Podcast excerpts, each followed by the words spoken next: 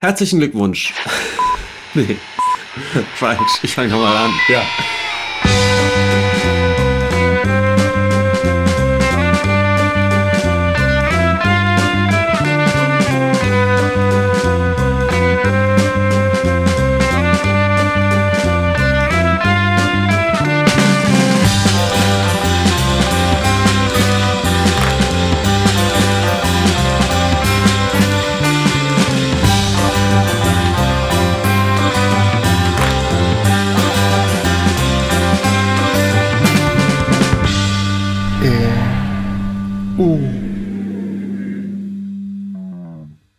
Herzlich willkommen zur 58. Folge vom E&U-Gespräch. Neben mir sitzt der Markus. Und ich bin der Benjamin. Und wir sind ein bisschen albern. Wir sind ein bisschen albern. Wir sind, ja. äh, haben eine Klassikfolge zu zweit. Ja. Und ähm, ich werde im zweiten Teil der Sendung über VOA sprechen, über die Mystery-Serie. Ah, Mystery, ein die, interessantes Genre. Die Netflix-Mystery-Serie, die gerade in die zweite Staffel gegangen ist. Und in einem länglichen Nachklapp ähm, werde ich noch über zwei Bücher sprechen, die ich gerade gelesen habe. Es wird eine Kunstdefinition geben und es wird natürlich das berühmte erste Thema geben. Das berühmte erste Thema. Ich habe doch gar nicht immer das berühmte erste Thema, aber ich habe auch einiges für den Nachklapp. Ja, aber ja. ich fange an heute, das wolltest du damit sagen. Ja, dann lass uns direkt starten. Ja. Das Wetter ist gut, ich möchte auch schnell wieder raus. Ja, ja. Ja, Benjamin, ich rede nämlich heute über Alexis Rockman. Es handelt sich hierbei nicht irgendwie um einen Superhelden oder so, sondern um einen US-amerikanischen Künstler. Und wenn wir uns gleich die Bilder von ihm angucken, wirst du direkt verstehen, warum ich über den reden will und warum ich den so toll finde. Ja, vielleicht verstehe ich auch, warum ich den nicht kenne. Er ist, glaube ich, auch eher mittelbekannt. Äh, also ich glaube in den USA, ich sage mal so, ich glaube in den USA ist er mittelbekannt, aber darüber hinaus auch, glaube ich, eher äh, nur für Leute, die sich genau für diese Art von Kunst interessieren. Und du hast mich eben auch schon gefragt, ist das überhaupt Kunst oder ist das Illustration? Ha! Und da sind wir wieder genau bei dem Thema. Ja, also Alexis Rockman, 1962 geboren und ähm, seine Bilder, also er ist Maler, in seinen Bildern vereinigt er ja irgendwie alles, was mich so interessiert. Ja? Naturgeschichte, Evolution, ab und zu mal sieht man einen Dinosaurier, ähm, Ökologie und äh, diese Ikonografie irgendwie der Ökologie und der Umweltzerstörung. Und es ist alles dystopisch, postapokalyptisch, ja. Wir sind also wieder bei unseren Lieblingsthemen. Ähm, manchmal habe ich so das Gefühl, okay, das, das ist teilweise, ist das so ein Illustrat äh, könnten das Illustrationen sein zu, den, zu der Mad Adam Trilogie von der, Mar äh, von der Margaret Atwood. Mhm. Ähm, das ist, ja, figurativ, ist das der richtige Begriff? Also sind keine abstrakten Bilder. Ah, man sieht halt, äh, man sieht halt, ja, es sind Wimmelbilder voller Tiere und seltsamer Wesen und ähm, ja, vielleicht steigen wir auch einfach mal direkt ein. Äh, ich hab, wir haben jetzt hier ein Bild angeklickt von Alexis Rockman. Das nennt sich Evolution und es ist, glaube ich, auch, es hat ziemlich große Ausmaße.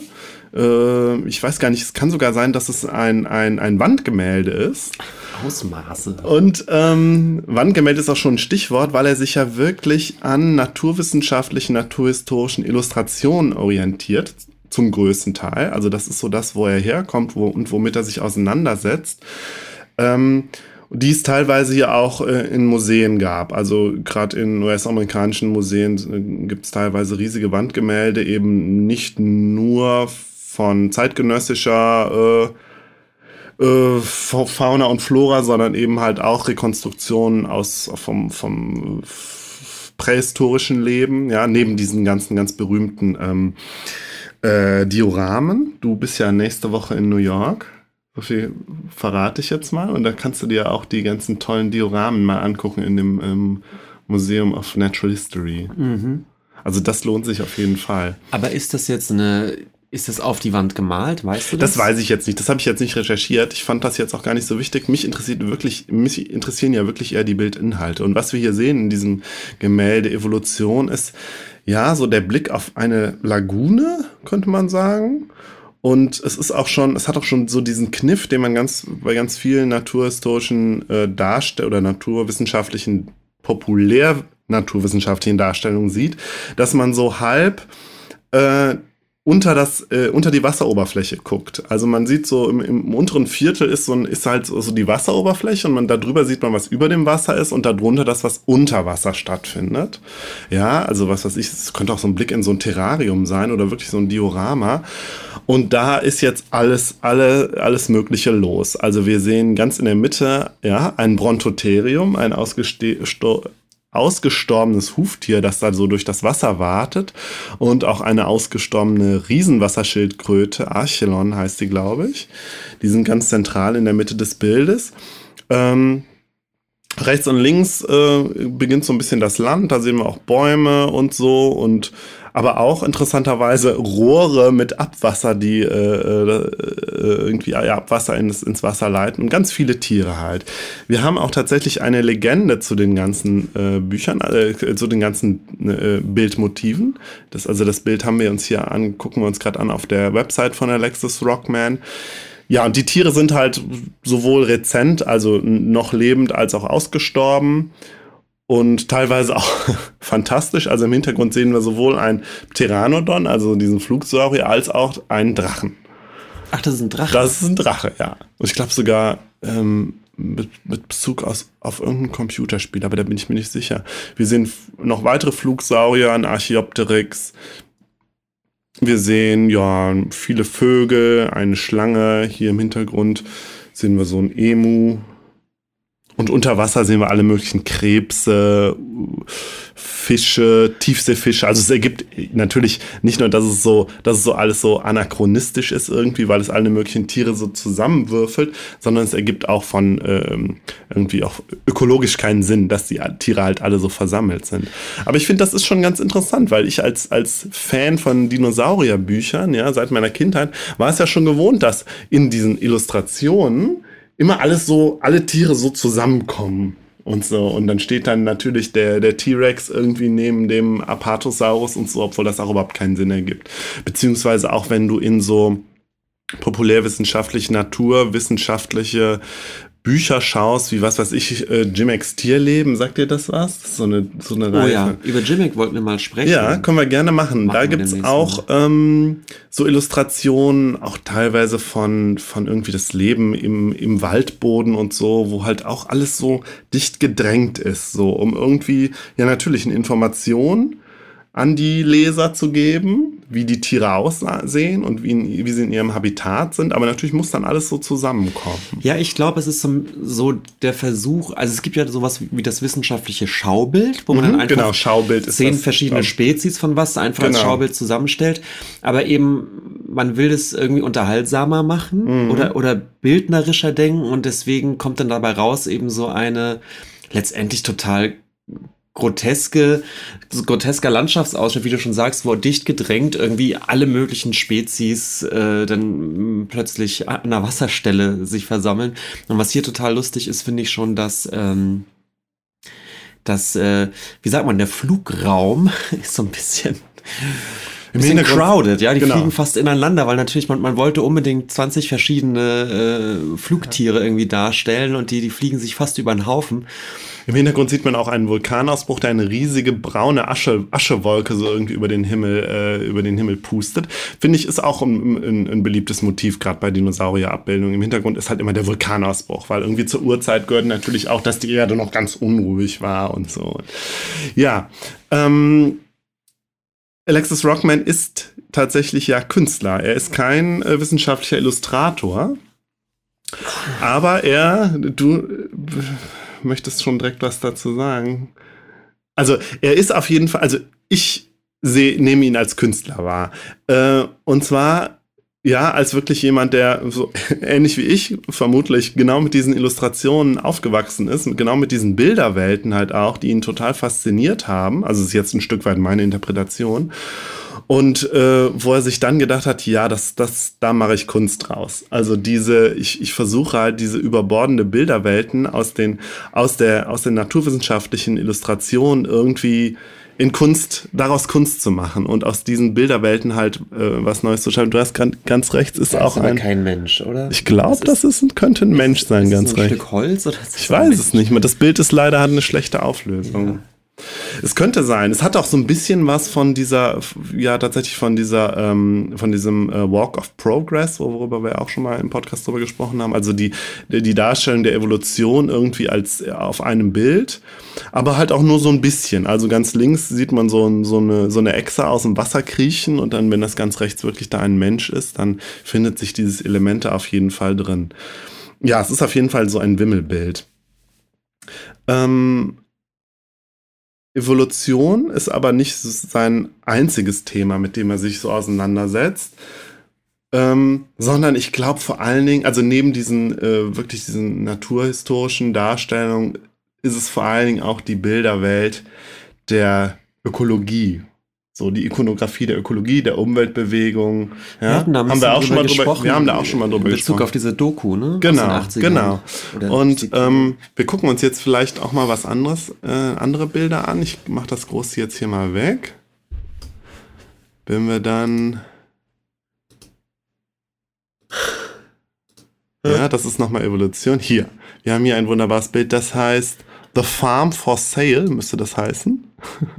wir sehen, ähm, Genau, wir sind jetzt hier nicht beim Thema Umweltschutz tatsächlich, sondern eher beim Thema Gentechnik und gentechnisch technisch veränderte Lebewesen. Und hier sehen wir halt auch, es ist halt auch alles so ein bisschen satirisch und so ein bisschen drollig lustig. Ja, wir sehen, äh, äh, wir blicken auf ein Feld voller Pflanzen, die so in einer Reihe stehen und ganz ein riesiges Feld mit, mit Horizont ganz weit hinten. Und im Vordergrund ist so ein Zaun und alle möglichen gentechnisch veränderten Lebewesen äh, stehen da so rum. Beziehungsweise es hat auch so ein bisschen was von einem Schaubild.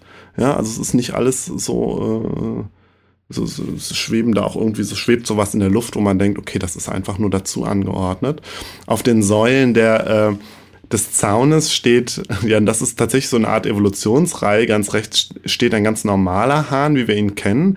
Dann in der Mitte ein Hahn, der schon so ein bisschen überzüchtet aussieht. Und ganz rechts ist ein Hahn mit insgesamt sechs Flügeln und ohne Federn, wo man sich auch schon denken kann, okay, das soll irgendwie Den eine. kann man schnell frittieren. Ja, sozusagen. eine Züchtung darstellen, die äh, Ja. ja. Und hinter dem Zaun steht steht eine quaderförmige Kuh, ja, keine Ahnung, die vielleicht auch schon äh, so ein bisschen darstellen soll, dass sie, dass sie besonders viel Fleisch gibt. Und wenn man mal genau hinguckt, sieht man, dass es auch so eine, nochmal so eine Evolutions- oder Züchtungsreihe anbelangt. Ganz hinten sieht man so einen Auerochsen und ein Wildschwein. In der Mitte dann das Hausrind von heute und das Hausschwein von heute.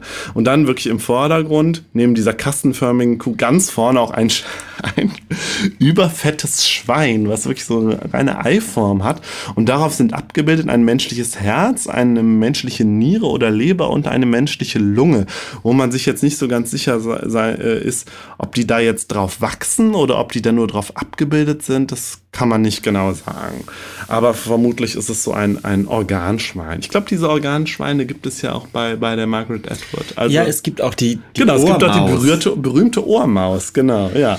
Die Und- Maus, auf der ein, eine, Ohr, eine menschliche Ohrmuschel wächst. Genau, und dann sehen wir hier äh, Gurken, auch kastenförmige Gurken und Tomaten, äh, die so, so groß und so von der Form her genau in so einen Korb passen. Ja, also irgendwie ein, ein, ein Kommentar vermutlich zur, zur, zur Gentechnik und den, den Schrecken der Gentechnik, aber ja, also ich finde, Alexis Rockman bewegt sich da auch immer in so einem Feld, wo man, wo man denkt, okay, es ist einerseits diese Auseinandersetzung mit diesen Bilderwelten, aber es ist auch schon durchaus immer ein Kommentar. Also ne, sei es ein, ein satirischer oder irgendwie tatsächlich so in Form von, von, von etwas dystopisch Schreck, äh, Erschreckendem. Ja. Können ja nochmal weiter gucken.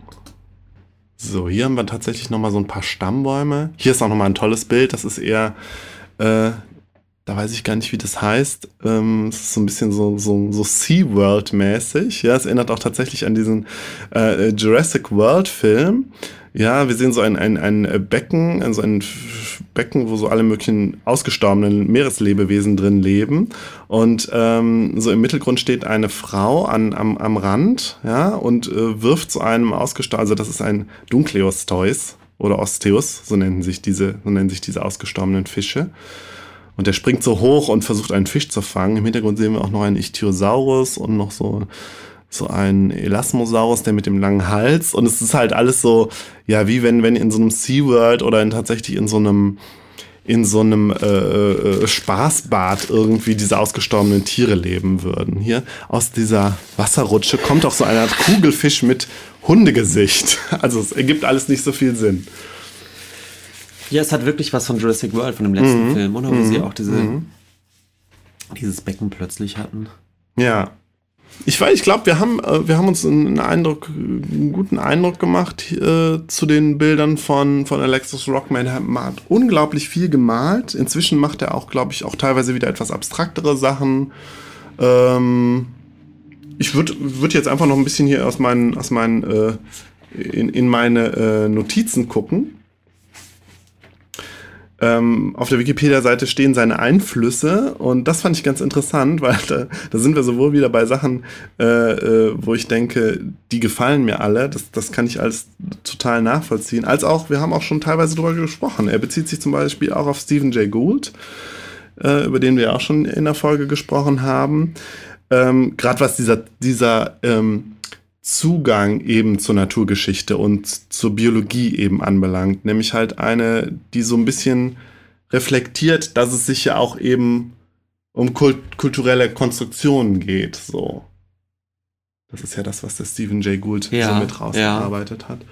Ähm, was die Bilder anbelangt, bezieht er sich unter anderem eben auch auf Science-Fiction-Illustratoren wie diesen Sid Mead, der für Blade Runner mitverantwortlich war. Und es gibt einen weiteren Wissenschaftsillustrator namens Chesley Bonestell, der sagte mir bis jetzt auch nichts, aber das war so einer mit der US-amerikanischen Illustratoren, die wirklich auch so nicht nur in der Science-Fiction, sondern auch so dieses ganze Space Age irgendwie begleitet haben, illustrativ. Mhm, mh.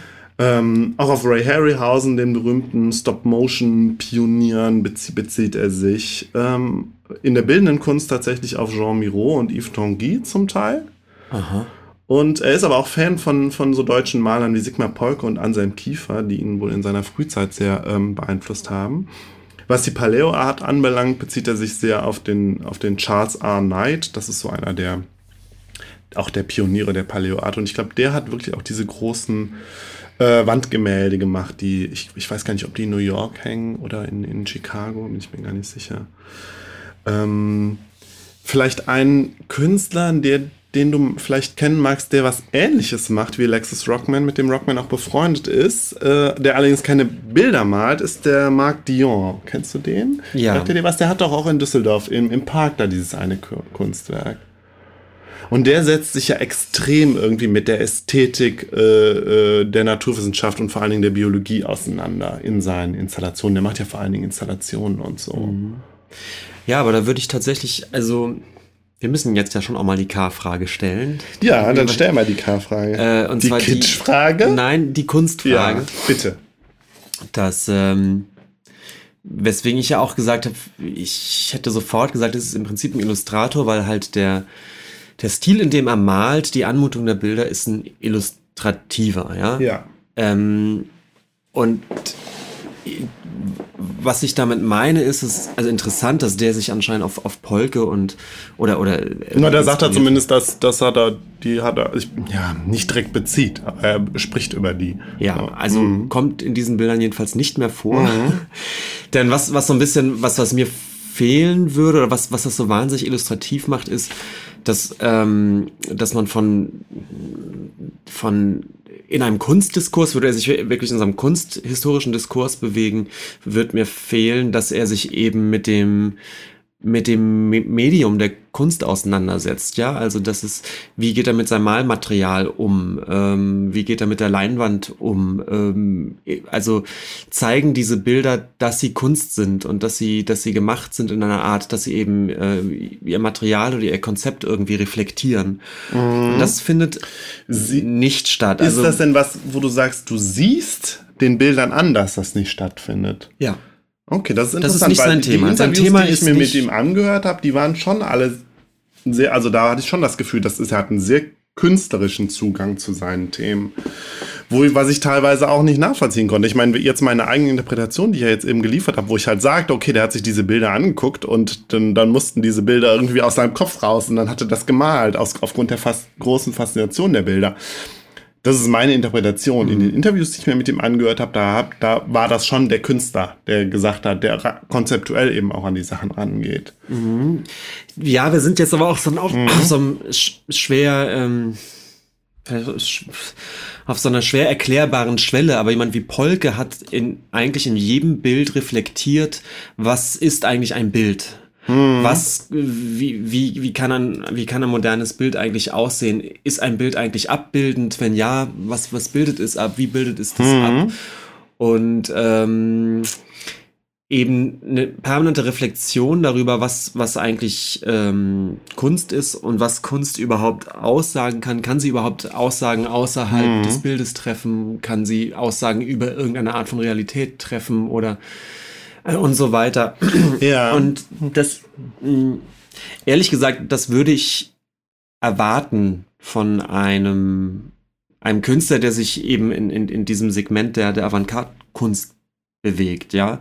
Und Aber ich, bewegt er, vielleicht bewegt er sich ja gar nicht in dem Segment. Genau, und darüber, das, wollt, Ja. das wollte ich nur kundtun. Ja. Dass, ich glaube, das ist nicht sein Deswegen Thema. Sein ist Thema ja ist nicht die moderne Malerei und, Nein. und, und wie, wie kann man im 21. Jahrhundert noch Bilder malen? Das ist nicht sein Nein, Thema. nein, nein. So. Deswegen ist er ja auch, glaube ich, nicht so bekannt und bestimmt auch gilt auch jetzt nicht als äh, einer der der Malerei-mäßigen Vorreiter, sonst würdest du den ja auch kennen, denke ich mal so. Nee, ich glaube, er hat aber eine bestimmte Nische äh, für sich so erschlossen, vielleicht ähnlich wie der wie der Marc Dion dann äh, in, in der in der äh, was Installationen anbelangt und es geht ganz stark eben um diese Auseinandersetzung Natur Kultur. Ja, und Marc Dion allerdings, also dadurch, dass er eben auch nicht Mhm. malt, sondern, ähm, sondern Objekte macht und Installation, ähm, ist aber tatsächlich viel eher an, an diesem, äh, in diesem Kunstdiskurs drin, weil Marc Dion, die Installationen bestehen ja ganz oft darauf, dass er Dinge sammelt oder sozusagen so, so Ordnungssysteme schafft von, von, von Blättern oder bestimmten Dingen, die er dann irgendwie anordnet. Und diese Anordnung hat dann immer entweder etwas, was tatsächlich so ein bisschen Richtung Kunst, äh Quatsch, ähm, naturhistorischen Kabinett oder sowas anbelangt, aber eben auch ich würde bei, sagen, bei Dion sagen, er reflektiert tatsächlich darüber die Frage, hm, ist das jetzt eine ästhetische Anordnung? Ist das ein Bild? Oder ist es eben ein, eine na naturhistorische äh, Ordnung, die ich da sozusagen einziehe? Und es ist immer die Frage, ist es, ist es ein Bild? Also kann man durch, durch so eine Zusammenordnung zum Beispiel eine Art von Erkenntnis schaffen? Oder ist es eine reine ästhetische Setzung, die ich hier mache? Also er, er reflektiert viel mehr darüber, was was er da eigentlich tut als Künstler. Und bei Rockman habe ich eben das Gefühl, es kommt eben von einer sehr viel illustrativeren Seite im Sinne Ja, von, natürlich. ich glaube, er macht sich keine großen Gedanken darum, mh, was Kunst ist oder was Kunst leisten kann, sondern ihm geht es um, um dieses, um, um diese Motive, die er irgendwie darstellen will. Und die Ja, ich weiß gar nicht mal, ob es jetzt wirklich ihm nur um die Motive geht. Also ich habe schon das, also ich, ich sehe mir diese, diese Bilder an und denke, er, er, er stellt, also natürlich nicht in allen, aber er stellt hier, gerade wenn wir uns das Evolutionsbild angucken oder viele ähnliche Bilder, die er gemacht hat, wo es auch sehr stark um Umweltzerstörung geht, ja, habe ich das Gefühl, er stellt, er stellt auch so, so ein bestimmtes, also Lebensgefühl ist vielleicht, ist vielleicht falsch, aber so ein, so, das sind schon so bestimmte Stimmungen irgendwie, die, glaube ich, sehr zeitgemäß sind, auch in ihrem dystopischen Gehalt. So. Kannst du in etwa nachvollziehen, was ich meine? Ja, Also, ja, also ich finde äh, zwei Sachen Ja. schwierig, die mich, die mich darin echt Ja, ich merke, du bist, du Richtig bist anti ange, du bist anti eingestellt und anti- ich merke, ich werde, ich werde in meinen, ja, ich, ich, ja. vielleicht bin ich dann auch oberflächlich. Erstens komme ich nicht drüber weg über diese Art der Ästhetik, die aussieht wie so mittelmäßige Science Ja, Benjamin, aber das ist doch ganz toll. Du, ich glaube, du, ja, das ist interessant. Ich habe da, glaube ich, mein, ich habe, ich blick da auch vielleicht ein bisschen mit so einem Camp-Blick drauf. Ich sehe das natürlich sehr als Fan. Ich sehe das sehr, ich, ich sehe da, blick da mit sehr viel Sympathie drauf, weil ich diese, diese Faszination für diese Bilder nachvollziehen kann mhm. und hier das Gefühl habe, ah, da setzt sich jemand mit genau mit dieser Ästhetik auseinander. So, mit einer Ästhetik, die äh, total faszinierend ist, aber auch im, im Hinblick dann auf, wenn es dann um Umweltzerstörung geht, gruselig. Gruselig, düster, dystopisch. Ja. Äh, die verschmutzten Gewässer und so. Also all das, da habe ich auch in, der, in, der, in, unserer, in unserer Umweltfolge auch schon drüber gesprochen. Ich bin damit aufgewachsen mit diesen Bildern. Ja, mein Vater hatte die Zeitschrift Natur abonniert und da waren auch solche Illustrationen drin, irgendwie vom verschmierten, vom ölverschmierten Vogel und so. Und dieses, diese Bilderwelten, die da entstanden sind und vielleicht an bei einer bestimmten Generation halt auch so in unserer Generation, vielleicht natürlich auch eher so milieubedingt, aber das ich merke einfach, dass es sehr kraftvoll ist und auch sehr, also das habe ich erst gemerkt, als ich die Bilder von Rockman gesehen habe. Ich gedacht, ja, der spricht da was an, was ein, ein, eine Ästhetik, die eben auch einen Blick auf die Welt geprägt hat. Das ist das, worauf, worauf ich gleich noch kommen würde. Ein, ein Blick eben auf eine gefährdete, halb schon zerstörte Umwelt. Mhm. jetzt gerade nochmal ein Update, natürlich groß, ein großes Update erfährt mit, dem, mit der Klimakrise und, und, und was weiß ich noch alles. Mhm. Ja. Ich finde, er zeigt halt, er zeigt, also das, was er letztlich zeigt, ist auch, also in seiner Kunst ist halt auch, dass, dass der Blick, den die Naturwissenschaft, die populäre Naturwissenschaft durch ihre Darstellungen halt zeigt, natürlich nie ein direkter Blick auf die Natur war, sondern immer auch ein, also immer eine Konstruktion der Natur, eine bildnerische Darstellung halt auch. So. Und was er, finde ich, auch zeigt, ist, ähm, wie sehr mh, mm, sowas wie eine, also die Umweltbewegung oder die, die, ja, die, die Klimaproteste und so, wie sehr die halt auch auf einer Ästhetik basieren und jetzt nicht unbedingt nur irgendwie äh, vernunftsbasiert oder keine Ahnung moralisch, sondern immer auch äh, von von Ästhetik, nämlich von schrecklichen Bildern, ja, die sich eingeprägt haben. Ähm, ähm, wie, wie, wie sehr sie darauf basiert. Und so lese ich halt tatsächlich den Rockman. Ja, ja, das verstehe ich. Aber, aber es überzeugt, ich, ich merke, du hast, du nee, hast tatsächlich. Überzeugt es ja, nicht. das ist. Wir, ähm, wir müssen, wir werden in einer der nächsten Folgen, das verspreche ich jetzt ja. heilig mal über Nancy Graves sprechen. Ja. Die ja ähm, eine US-amerikanische Künstlerin, ähm, die ja in ihrem Werk ähm, auch überlegt, inwieweit die Naturwissenschaften mhm. oder überhaupt die Wissenschaft Bilder hervorbringt. Ähm, und was das bedeutet, inwieweit diese Bilder eben ähm, was die eigentlich letztendlich zeigen und dass sie natürlich auch zeigt, witzig, dass vermeintlich sachliche Darstellung von etwas, die ja mit einem wissenschaftlichen Blick sind, dass die trotzdem eine Art von Ästhetik haben, die ja, genau. irgendwie wieder künstlerisch ist und so weiter. Genau. Ähm, Nur dass Rockman das dann vielleicht nicht für die Wissenschaft, sondern für die Populärwissenschaft macht. Vielleicht ist das schon ja. der große Unterschied. Bei, bei Grace finde ich das aber auf einem unglaublich hohen Niveau, wo ich am Ende auch das Gefühl habe, ah, ich verstehe. Das ist da, also da ist es irgendwie mhm. interessant. Die, die geht da so ein bisschen in die Tiefe. Und du sagtest, er, er setzt sich mit dieser Ästhetik auseinander, der Populärwissenschaft. Ich weiß es nicht. Oder nutzt er sie einfach, um Geschichtchen zu erzählen. Ich, weißt du, es ist, ich weiß nicht, ob, ob er diese Ästhetik reflektiert oder ob er sie nicht einfach auch anwendet, um seine Dinosauriergeschichten zu erzählen. Ja, das wäre, fände ich, das fände ich aber jetzt kein Problem. Du hast, ich finde, du hast einen sehr, du, du, du, du sitzt gerade auf deinem sehr hohen Kunsthistoriker-Rost. Absolut, da ja. komme ich nicht raus. Da komm ich, also, wenn, wenn man mir solche Bilder mit in Motorradtank-Ästhetik zeigt. Ja, Motorradtank-Ästhetik ist auch das Stichwort, da komme ich gleich noch drauf. Ich, ich habe noch zwei Stichworte. Leider das erste, Stich, das erste Stichwort ist das Anthropozän. Oh ja. Ein beliebtes Buzzword der letzten Jahre. Antro, das Konzept Anthropozän besagt ja, also es ist ein, ein, ein Vorschlag in der Geologie, ähm, das derzeitige Erdzeitalter tatsächlich, äh, also ein neues Erdzeitalter äh, auszurufen, eben nicht mehr das Holozän, sondern jetzt ist es das Anthropozän Ähm, nämlich dadurch, dass, dass, äh, dass man sich eigentlich, also die Wissenschaftler sind, sind, sich, sind sich eigentlich einig, dass der Mensch inzwischen so ein bedeutender Faktor eben auch geologisch geworden ist, weil er so sehr die Erde und die, die Biosphäre äh, verändert hat, ja, sei es jetzt Klimawandel, äh, äh, Treibhausgase, Landwirtschaft, Monokulturen, Bergbau äh, und das, das ganze, natürlich auch das ganze Artensterben und so, dass er halt der große Faktor ist, äh, erdgeschichtlich gesehen. Und dass man de dementsprechend auch das Zeitalter das Anthropozän nennen könnte.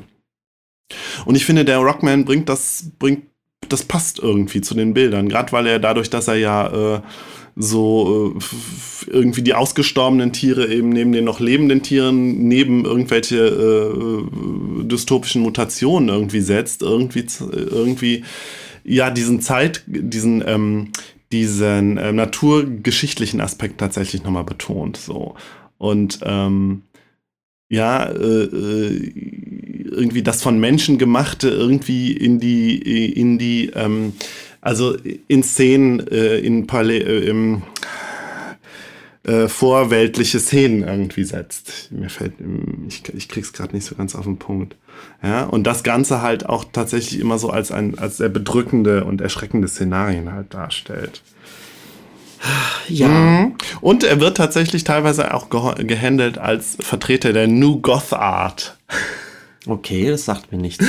Nee, das finde ich auch interessant. Also ähm, eine, eine Strömung, die, ähm, die äh, ausgerufen wurde letztlich von, von das ist glaube ich eine, eine Kunst, Kunsthistorikerin und ähm, Autorin auch über Kunst von Franz, Francesca Gavin, ich weiß nicht, ob dir die was sagt, die hat 2008 ein Manifest veröffentlicht, ich glaube mit dem Namen The Art of Fear, worin sie halt äh, eine, eine neue künstlerische Bewegung, die New Goth Art oder Neo Goth Art umreißt eine Kunst, die sich vor allen Dingen halt um, um, ja, um das, Düstere und den Horror irgendwie dreht.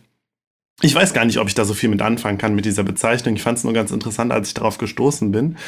Äh, ursprünglich mag das wohl auch, auch als, da gab es diese, diese Namen noch nicht, aber 1997 gab es in Boston wohl eine Gothic-Ausstellung mit zeitgenössischen Künstlern, wo eben auch hier Jake und Dinos Chapman irgendwie äh, ausgestellt wurden, nehmen zum Beispiel Greg Gregory Crutzen, der sagt ja bestimmt auch was, der diese, kennst du gar nicht, Nein. das ist sehr, aber sehr populär, Benjamin. Ja, Mensch, hast mich jetzt erwischt. Ja, äh, Cindy Sherman und eben auch Alexis Rockman unter anderem halt ausgestellt wurden. Wo ich auch gedacht habe, vielleicht könnte man auch so, so jemanden wie den Gregor Schneider äh, darunter zählen. Oder diesen Thomas Demand, über den wir auch noch nicht gesprochen haben, was ich, was ich auch ganz interessant fand, fände. Du nicht so? Bist irritiert? Ich, ich kriege das nicht überein mit dem Bild, was wir gerade sehen. ist da, egal, dann lass mich einfach mal weiter. Vollkommen andere Wahrscheinlich. Also von da, von diesem Dinosaurierbildchen zu Gregor Schneider, den Weg kann ich nicht mitgehen, gerade Gedanken. Ja, ich bin mir ja auch nicht so sicher. Also ich bin jetzt über diese New Goth Art gestolpert. Ich bin mir aber nicht sicher, ob das, ob das passt. Ne? Also ich ich, ich gehe jetzt ein bisschen den Weg, den mir die Wikipedia vorgezeigt hat. Ähm, ja, und aber zu der New Goth Art zählt die Francesca Gavin halt auch den Jonathan Mese. Als, als Phänomen, vielleicht äh, gehe ich dem noch mal ein bisschen mehr nach, fand ich, ganz, fand ich es ganz interessant, dass da letztlich so ein, so ein, subkulturell, so ein subkulturelles Ding wie irgendeine Gothic-Subkultur, äh, die auf einmal in Verbindung gebracht wird mit, mit bildender Kunst. Mhm. Und vielleicht der bildenden Kunst damit auch überhaupt nicht gerecht wird. Aber was, was ich mich gerade bei dem, wir sind, das Bild, auf das ich die ganze Zeit starr ist, übrigens ja, das ist das Evolutionsbild, Evolutionsbild ja. wovon wir am Anfang gesprochen haben, ist, ähm, wenn es ihnen um diesen äh, diese ökologische Sache geht, ja, du hast ja wie gesagt dieses, dieses Abflussrohr, was da in, in diese mm, in, in die Lagune in mündet. Lagune mündet wenn es ihm darum gehen würde, da jetzt eine, eine, kritische Auseinandersetzung mit den Gefahren der Umweltverschmutzung zu treffen, ist es natürlich schon ein bisschen kontraproduktiv, denn so ein Fantasy-Drachen mit einer Stockente und ausgestorbenen Tieren zusammen. Ja, zu das malen, ist ja oder? nicht unbedingt ein Bild, wo, wo es konkret um die Umweltverschmutzung geht. Deswegen würde ich auch sagen, er ist ja auch einfach kein, er ist ja kein politischer Illustrator. Das ist ja vielleicht, da, da, er mag da vielleicht auch äh, Ambitionen oder Sympathien in die Richtung habe, aber ihm geht es ja dann doch vor allen Dingen darum, diese, ja, ich kann mich nur wiederholen, diese Bilderwelten zu reproduzieren oder mhm. produzieren oder zu komponieren. Mhm. Also ich finde es ganz schwierig. Ich, ich hätte so das Gefühl, dass er diese, diese Art von Ästhetik von, von eben so Illustratoren, du hast ja über einige auch schon geredet, diese mhm. Paleo-Art-Illustratoren, dass er die eben ich würde bei dem Bild gerade sagen, komplett nochmal überdreht, ne? in dem er eben dann ja, ja. wirklich den Fantasy-Drachen dazusetzt, plus aber eben auch äh, ja, er zeigt halt, ist, letztlich ist es alles, mm. sind alles Bilder, ja, und die einen haben halt äh, nicht mehr Realität, auch wenn sie vielleicht ausgestorbene Tiere darstellen, als jetzt den Dra der Drache. Ja, das ist ich, der Postmodern. Ja, vielleicht ist es aber vielleicht tue ich mich deswegen so schwer, weil ich nicht weiß, ist es, ist es ein, ein, also überdreht er das um diese Art von Illustrationen der Lächerlichpreis, Lächerlichkeit preiszugeben? Ich glaube nicht. nicht. Nein, Dafür zieht er das zu sehr durch. Nein, ich finde, das hat was, hat mm. was von Liebhaberei.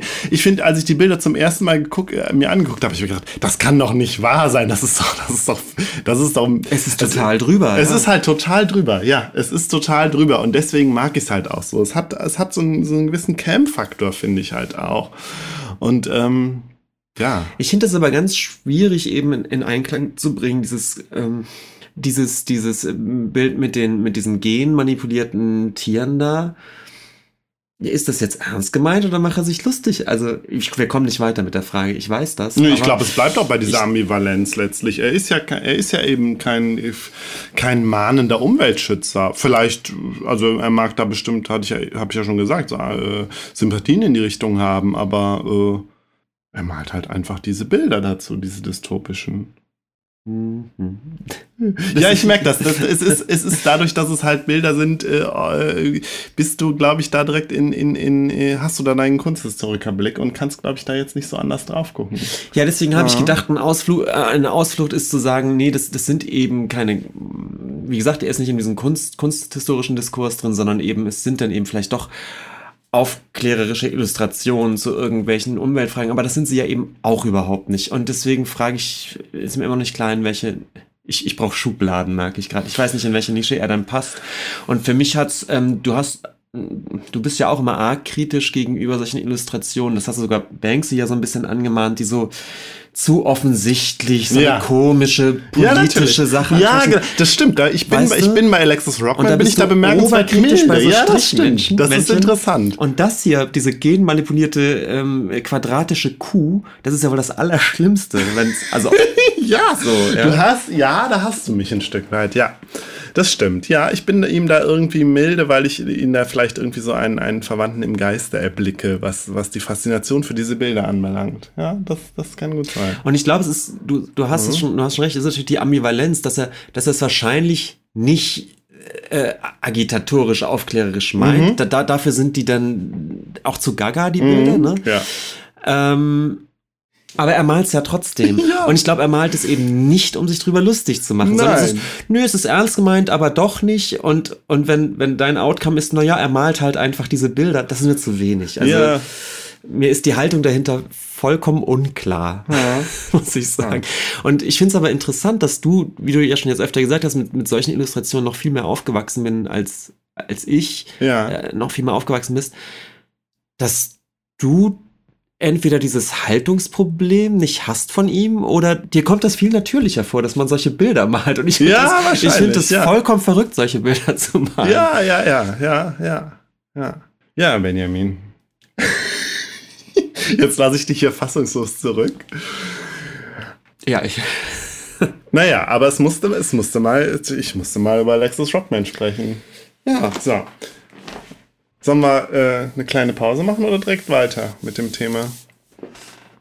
Wir machen direkt weiter mit dem Thema, oder? Sehr, ja, ich auch. Ich äh, habe heute eigentlich, ähm, ich gebe es zu, nicht, nicht ähm, mich besonders groß auf ein Thema vorbereitet, sondern hatte aber irgendwie den, das Bedürfnis mal über VOA zu sprechen. Ja.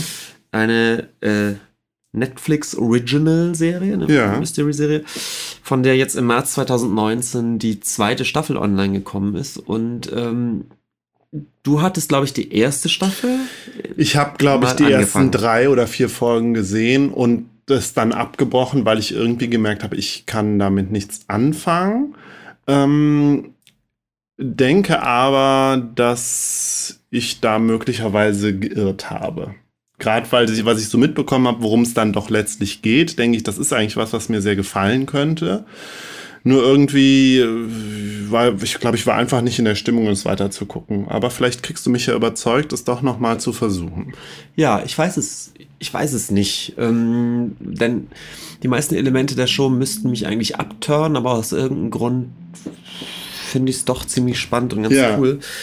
Ähm, weiß aber auch nicht, ob ich die unbedingt so generell weiterempfehlen würde. Es ist, aber ich fange einfach mal an zu erzählen. Ähm, die erste Staffel The OA ist im Dezember 2016 auf Netflix erschienen. Soviel ich weiß, ohne, wie das bei Netflix so häufig ist, ohne großen Vorlauf oder großes Marketing. Das war einfach online. Die äh, Produktionsfirma ist äh, eine Produktionsfirma, die mit, mit Brad Pitt in Verbindung steht oder ihm sogar gehört. Ähm, und die Showrunner sind äh, Britt Marling und Zell Buttermangley. Ja, Bat- jetzt ja Batmangley, nichts. whatever. Britt Marling Ja. äh, ist ähm, Hauptdrehbuchautorin, der äh, Zell Batmangley, glaube ich, hauptsächlich Regisseur. Und äh, Britt Marling ähm, ist vielleicht dem einen oder anderen doch ein Begriff durch den Science-Fiction-Film Another Earth von 2011. Ist es ein Science-Fiction-Film, Benjamin? Ich glaube schon. Ja, oder es ist halt so ein Slipstream-Werk, das sich irgendwie der Science-Fiction-Genre-Konvention zum Teil bedient, um damit aber irgendwie was anderes zu erzählen. So würde ich vielleicht DOA auch einordnen. Aber, ja, denn äh, eher in so eine psychologische Richtung geht. Ich habe ich hab Another Earth nicht gesehen. Ich auch nicht, nee. Es ist sicherlich kein Raumfahrtfilm. Nee, Nee. Nicht, nicht so Science Fiction, aber gut, ich weiß es nicht, da ich ihn nicht gesehen habe. Ähm, jedenfalls ist, glaube ich, der Film somit das bekannteste, was sie vorher gemacht hat. Und wenn ich es richtig verstanden habe, hat sie auch da das Drehbuch geschrieben oder zumindest mitverfasst, spielt aber gleichzeitig auch als Schauspielerin die Hauptrolle. Und das ist genau das, was sie in The OA auch tut. Ähm, Britt Marling spielt also auch die Hauptrolle.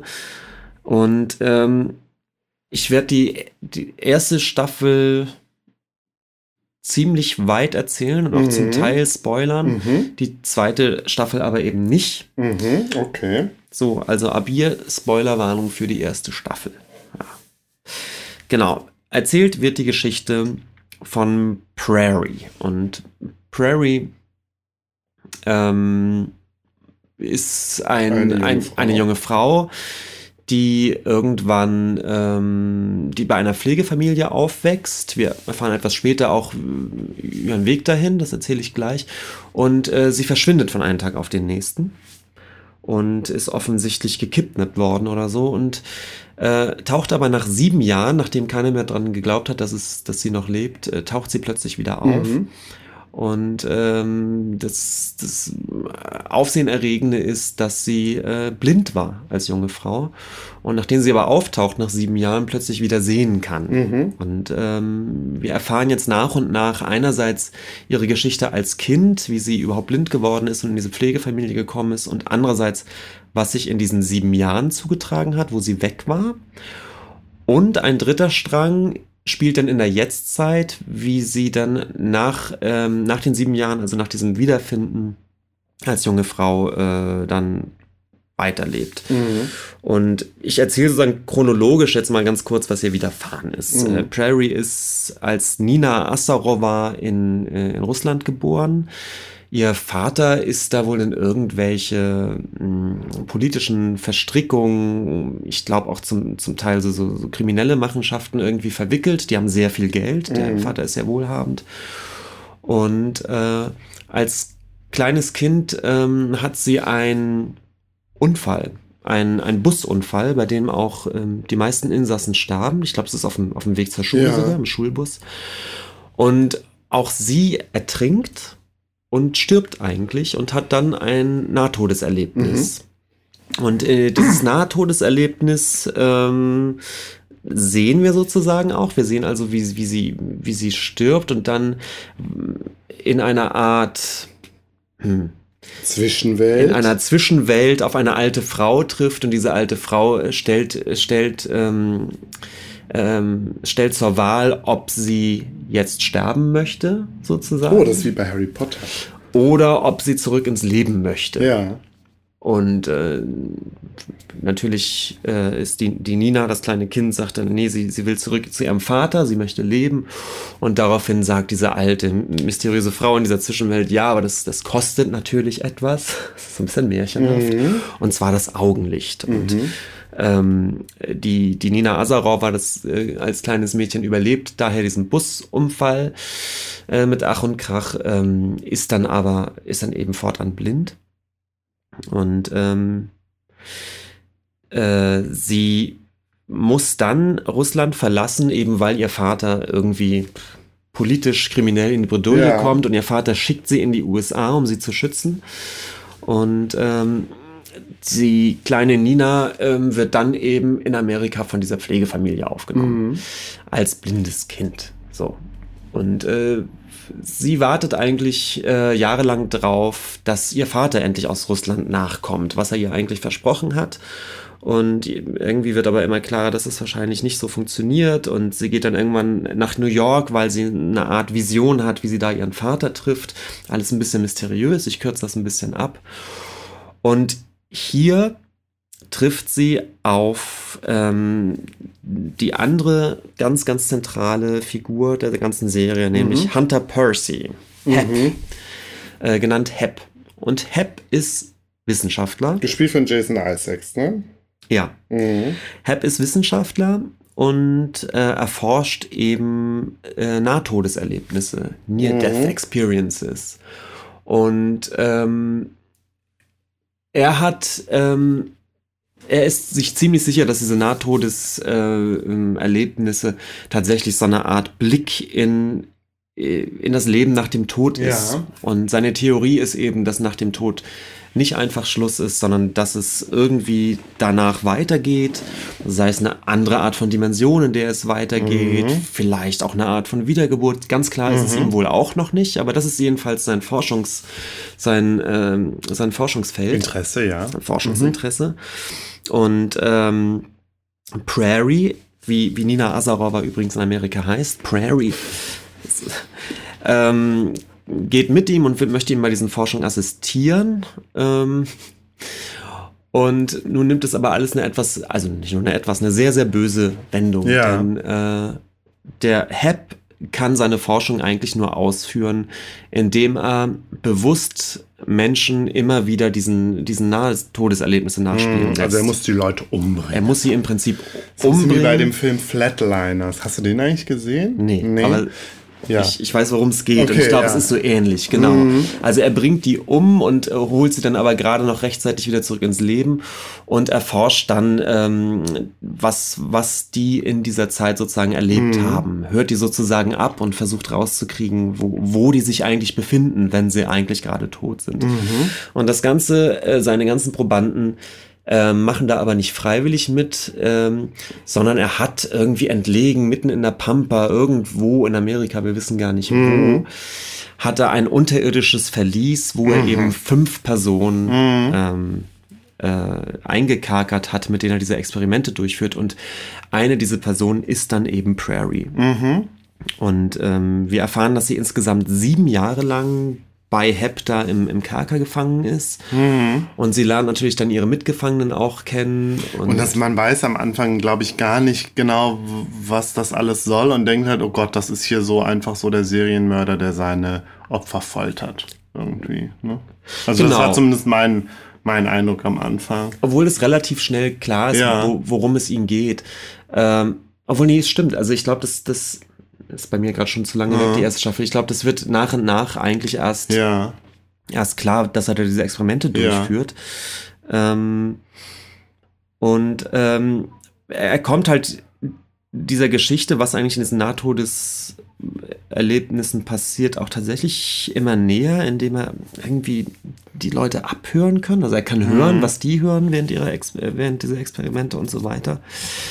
Und ähm, die äh, Prairie hat im Laufe dieser sieben Jahre, ähm, nach einem Jahr oder sowas, bei einem Nahtodeserlebnis nochmal ein Zusammentreffen mit der alten Frau, die ihr damals auch das Augenlicht ja. genommen hat. Und diese Frau sagt ihr, du, ähm, ich kann dich jetzt sterben lassen. Ja. Du bist ja hier gefangen und äh, das, ich kann es dir gleich sagen, das, das endet auch alles nicht besonders gut oder es ist jedenfalls noch ein sehr, sehr, sehr weiter Weg und ähm, du hast jetzt die Möglichkeit sozusagen endlich zu sterben. Mhm. Ähm, und Prairie möchte das aber nicht, sondern entscheidet sich dafür, weiterhin zu leben, unter anderem auch, um vielleicht irgendwie die Möglichkeit zu haben, auch ihre Mitgefangenen und sich selbst irgendwie zu befreien. Und die äh, alte Dame, die, die Hexe, sag ich mal, es ist wirklich eine Hexengestalt, zeigt ihr einen Weg auf, um aus, aus diesem Kerker freizukommen. Eine Art irgendwie den, den Geist, äh, den Geist zu befreien. Ja. Es ist alles ein bisschen esoterisch. Man ist das dann schon. das mit dem Tanz? Genau. Ah. Und äh, es, die Reise geht dahin, dass, dass es wohl eine Art, eine Art Tanz gibt, eine Ah. Art äh, Ritual. ja. Und wenn alle fünf diesen Tanz äh, ausführen, könne man eben sozusagen freikommen. Woraus dieses Ja. Freikommen besteht, ist erstmal unklar. Ob es eine Art, es geht wohl um eine Art Dimensionsreise Ah, oder, ja. oder so, ja. Und ähm, bei diesem allerersten, bei dieser Eröffnung, dass es diesen Tanz geben wird, äh, kriegt ähm, Prairie dann auch die, das erste Movement, also den ersten Teil dieses Tanzes. Ja, okay, die erste, die erste Bewegung, ja. Genau. Und äh, ein großer Teil der ersten Staffel besteht daraus, wie nun nach und nach die anderen Gefangenen auch in verschiedenen Nahtodeserlebnissen die anderen, diese anderen Movements bekommen. Mhm. Ähm, Also taucht bei denen dann die alte Frau auch auf im Traum? Äh, in, also in der, in ganz der unterschiedlich. Ja, nee, okay. nee, tatsächlich unterschiedlich. Gut. Ja. Das ist der eine große Strang. ja, ja. Ich finde das gut, dass es um Dimensionen geht, weil das zieht sich auch ein bisschen durch unseren Podcast Portale in andere Dimensionen. Mhm. Den will ich irgendwann auch mal näher nochmal nachgehen, so ein bisschen Okay. kulturhistorisch, woher das kommt mit den Portalen in fremde Dimensionen. Ich glaube, bei Lovecraft war das, der hat das erfunden, aber sicher bin ich mir nicht. Ähm, der zweite große Strang, der eben permanent parallel erzählt wird, ist ähm, so eine Art, irgendwie auch so eine Art Rahmenhandlung. Denn Mhm. als Prairie nach diesen sieben Jahren, sie hat es ja anscheinend geschafft, da irgendwie rauszukommen. Das ist aber sehr lange völlig unklar, wie sie das gemacht hat. Ähm, ist sie wieder zurück zu Hause bei ihren Pflegeeltern, ähm, hat inzwischen, wie gesagt, ihr Augenlicht äh, wieder, was übrigens daran liegt, dass diese Movements als eine Art von, von Nebenprodukt, auch wenn man sie noch gar nicht komplett ausführen kann, ähm, Heilungskräfte haben. Hm? Das, ja, sehr esoterisch. es ist total esoterisch. Das ist so ein Side-Effekt, deswegen kann sie Ja. sehen. Und äh, sie sucht jetzt, ähm, also wie herauskommt, sind die anderen äh, von ihren fünf Mitgefangenen, vier Mitgefangenen sind immer noch gefangen. Sie hat irgendwie äh, geschafft zu entkommen und sucht jetzt wiederum vier Leute zusammen, oder nee, fünf Leute insgesamt, die mit ihr letztendlich diese Movements ausführen, um irgendwie durch diese Movements, durch diesen Tanz einen Weg zu finden, auch die anderen äh, Gefangenen zu befreien. Mhm. Und das ist jetzt eine große Geschichte und also eigentlich auch ein total schöner Strang, weil sie, äh, sie sucht sich äh, so, so vier Außenseiter-Kids zusammen, Ja. die so jeder ihre Issues haben. Da ist so ein bisschen dieser School-Bully, der so, ein- so ein Gewaltproblem hat. Ja. Ähm, da, da ist äh, ein, eine, äh, wie sagt man, sexuell oder, oder ähm, indifferente Person, ein junge Mädchen, die nicht genau weiß, ähm, in welche Richtung eigentlich ihre äh, sexuelle Identität geht und die Mhm. damit so Issues hat. Ähm, es gibt eine, eine Lehrerin, eine, Mhm. eine, die auch mit ihrem Leben irgendwie nicht, nicht ganz klar kann und die sich alle so ein bisschen um sie versammeln und sie vielleicht auch als, als eine Art Ausweg Ja, sehen, dann mit ihren Issues auch noch klar so ein zu kommen. bisschen, ja. Und das, was aber ein ganz schöner, wir lernen diese Charaktere eigentlich Mhm. sehr schön kennen. Und die Geschichte dieser Charaktere und wie, ähm, wie Prairie denen nur erzählt, was sie eigentlich erlebt hat, Mhm. geht eben parallel mit dem, was sie erlebt. Also sie erzählt Verstehe. denen ja, immer. Okay. Ja, ja, die jetzt Geschichte erinnere ich mich auch so wieder. weiter. Ja. ja, Benjamin, was für eine Geschichte. Was für eine. Also es ist schon halt auch, äh, also ich meine, klar, ich, das ist, ist alles so ein bisschen so in diesem Fahrwasser von so fantastischen Geschichten, wie wir sie auch bei äh, Stranger Things irgendwie kennengelernt haben. Und ich glaube, Netflix bringt ja ganz viel gerade raus, was auch so in die Richtung mhm. geht. Also was so Drama ist eben mit fantastischen oder Science-Fiction-Elementen.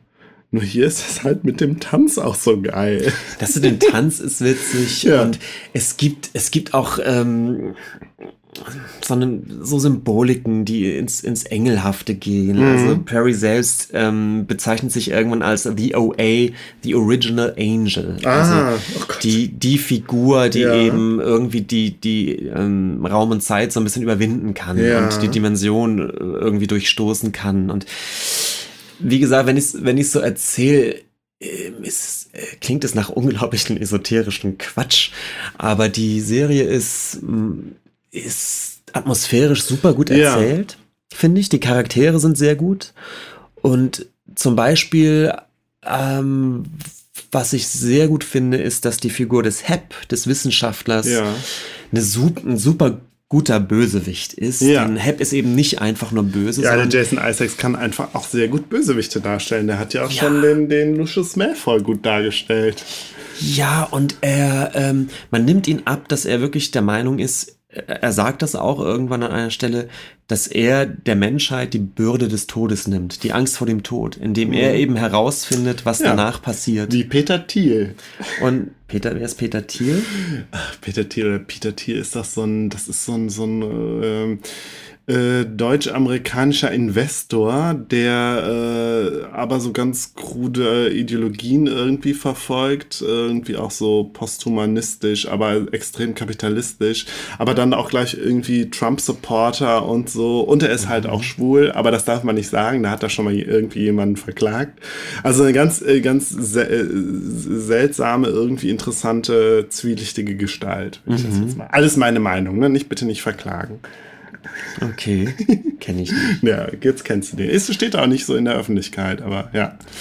Und äh, er versucht halt auch, glaube ich, er ist halt auch äh, so, was dieses ähm, posthumanistische, transhumanistische anbelangt, also auch im Sinne von Überwindung des Todes und so, da ist er, glaube ich, auch so mit, mit da, dabei. Mhm. So ein Elon Musk-Typ irgendwie halt nur unsympathischer. Ja, und der Hep ist, ähm, hat natürlich so dieses äh, Spiel so ein bisschen diesen genialen Wissenschaftler, der da wirklich einer großen Vision auf der Spur ist. Und das Tragische in seiner Figur ist eben, dass er das aber nur erreicht, indem er eben diese, diese Leute da letztendlich einkerkert. Ja, und er weiß natürlich, dass es falsch ist und er hadert da auch tatsächlich mit. Es gibt ein Gespräch mit einem befreundeten Wissenschaftler, der anscheinend ganz ähnliche Experimente durchführt mhm. und die unterhalten sich ganz offen drüber was, welchen Stellenwert das Mitleid nun hat mit ihren Probanden. Dass sie einerseits der Meinung sind, das sind Forschungen, die die ganze Menschheit voranbringt und andererseits müssen dafür eben jetzt Leute leiden. Mm, ja. Und das ist so ein Motiv. Ganz klassische Frage letztlich, ja. Und es dreht sich auch in so eine etwas interessante Richtung, dass er sich irgendwann alleine fühlt, weil er merkt, dass die, seine Probanden, zumindest als sie auch lang, langsam an diesen Tanz arbeiten und so, ein unglaubliches Gemeinschaftsgefühl entwickelt und er natürlich immer außen vor ist. Er kann sich mit niemandem austauschen. Mhm. Er ist immer alleine und leidet so ein bisschen für die Wissenschaft, was eine interessante Verdrehung ist, weil die, die eigentlich leiden, sind natürlich die Eingekakerten, aber mhm. irgendwann empfindet er sich als den Leidenden, der diese Bürde hat, diese Wissenschaften jetzt weiter zu verfolgen. Das ist ziemlich interessant gemacht. Also er ist ein, mhm. das ist schon ein interessanter vielschichtiger Bösewicht mhm, sozusagen. Mhm, das ist schon ziemlich gut. Und so sind eben viele Charaktere ziemlich rund und ziemlich, ziemlich gut gezeichnet, was, was glaube ich, die ein oder andere arg esoterische Schwachstelle im Plot ganz, ganz gut. Esoterische Plotholes, ja. Ja, genau. Und das, äh, diese Charaktere und auch die Art der Erzählung äh, helfen da aber über vieles hinweg. Bis auf, und das ist das Allerschlimmste, sind die oh. Szenen bei der Cartoon, bei dieser alten Frau, die unglaublich schlecht und billow gedreht sind. Diese Zwischenwelt sieht einfach auch ja. ganz schrecklich aus. Okay. Ganz schrecklich, ganz schrecklich, ganz ha, schrecklich. Okay. Ja, aber ich finde ja, dass es, also ich meine, ich finde Esoteriker ganz furchtbar, aber das irgendwie so ein bisschen esoterische Elemente mal in so, in irgendwie so eine Serie oder so zu bringen, das ist mir eigentlich ganz sympathisch. Vielleicht, ja, vielleicht gucke ich mir das doch mal an. Man muss es halt einfach als, als fantastisches Element sehen. Ja, und bei aller äh, Vielschichtigkeit ist eben ist man dann doch irgendwann so ab, ab Mitte der Staffel ziemlich gut in dieser Parallelerzählung drin. Man ist immer in dieser Jetztzeit mit dieser sehr sympathischen Gruppe an Außenseitern und man ist dann immer wieder im Kerker und das, das ist eine super schöne Dynamik letztendlich. So, Benjamin, du hast ja jetzt schon eine Spoilerwarnung ausgesprochen. Willst du denn jetzt wenigstens ein bisschen Ausblick in die zweite Staffel geben? Gut, dann kommt jetzt nochmal die Spoiler-Spoiler. Spoiler, Spoiler also jemand, der jetzt Lust auf die Serie bekommen hat, sollte jetzt definitiv mhm. mal fünf Minuten ausschalten, weil sonst wäre es ein bisschen schade. Das Finale der ersten Staffel ist grandios. Mhm. Also, wenn man die Staffel wirklich durch hat und ein bisschen drin ist, dann sind die letzten zehn Minuten ähm, hat man eine Dauergänsehaut. Das ist so mhm. schön gedreht. Und letztendlich ich erzähle es jetzt nicht ähm, genau, wie das stattfindet. Ähm, ist einfach zu schön. Mhm. Aber letztendlich ähm, ist es eben so, dass wir in der Jetztzeit, also diese, diese Außenseiter-Clique um Prairie rum, ähm, macht diesen Tanz. Wir sehen mhm. zum ersten Mal auch den, den Tanz in, in, in seiner vollen Länge sozusagen, diese ganzen Movements vereint. Und ähm, es endet damit, dass Prairie erschossen oder angeschossen wird und diese Person aber auch diesen Tanz gleichzeitig ausführen und man ahnt, oha, Prairie wird jetzt diese Dimensionsreise machen. Und das wird aber am Ende der ersten Staffel noch gar nicht aufgelöst, man ahnt es bloß. Prairie kippt sozusagen tot um, die, die Protagonisten tanzen ihren Tanz und man ahnt, oh, oh jetzt passiert's wahrscheinlich. Mhm. Und das ist das Staffelfinale. Oha, ein Cliffhanger. Ein, äh, der Cliffhanger aus der Hölle. Und wir mussten ja auch zwei Jahre auf die zweite Staffel warten, was, was, was ich Katastrophe war. Ja. Und wir erfahren in der zweiten Staffel tatsächlich, dass ähm, der Dimensionssprung gelungen ist. Sie ist und, jetzt in einer anderen Dimension. Genau. Und, und ist, was ist die andere Dimension? Ist das ein Par Paralleluniversum? Es ist natürlich genau das. Ja.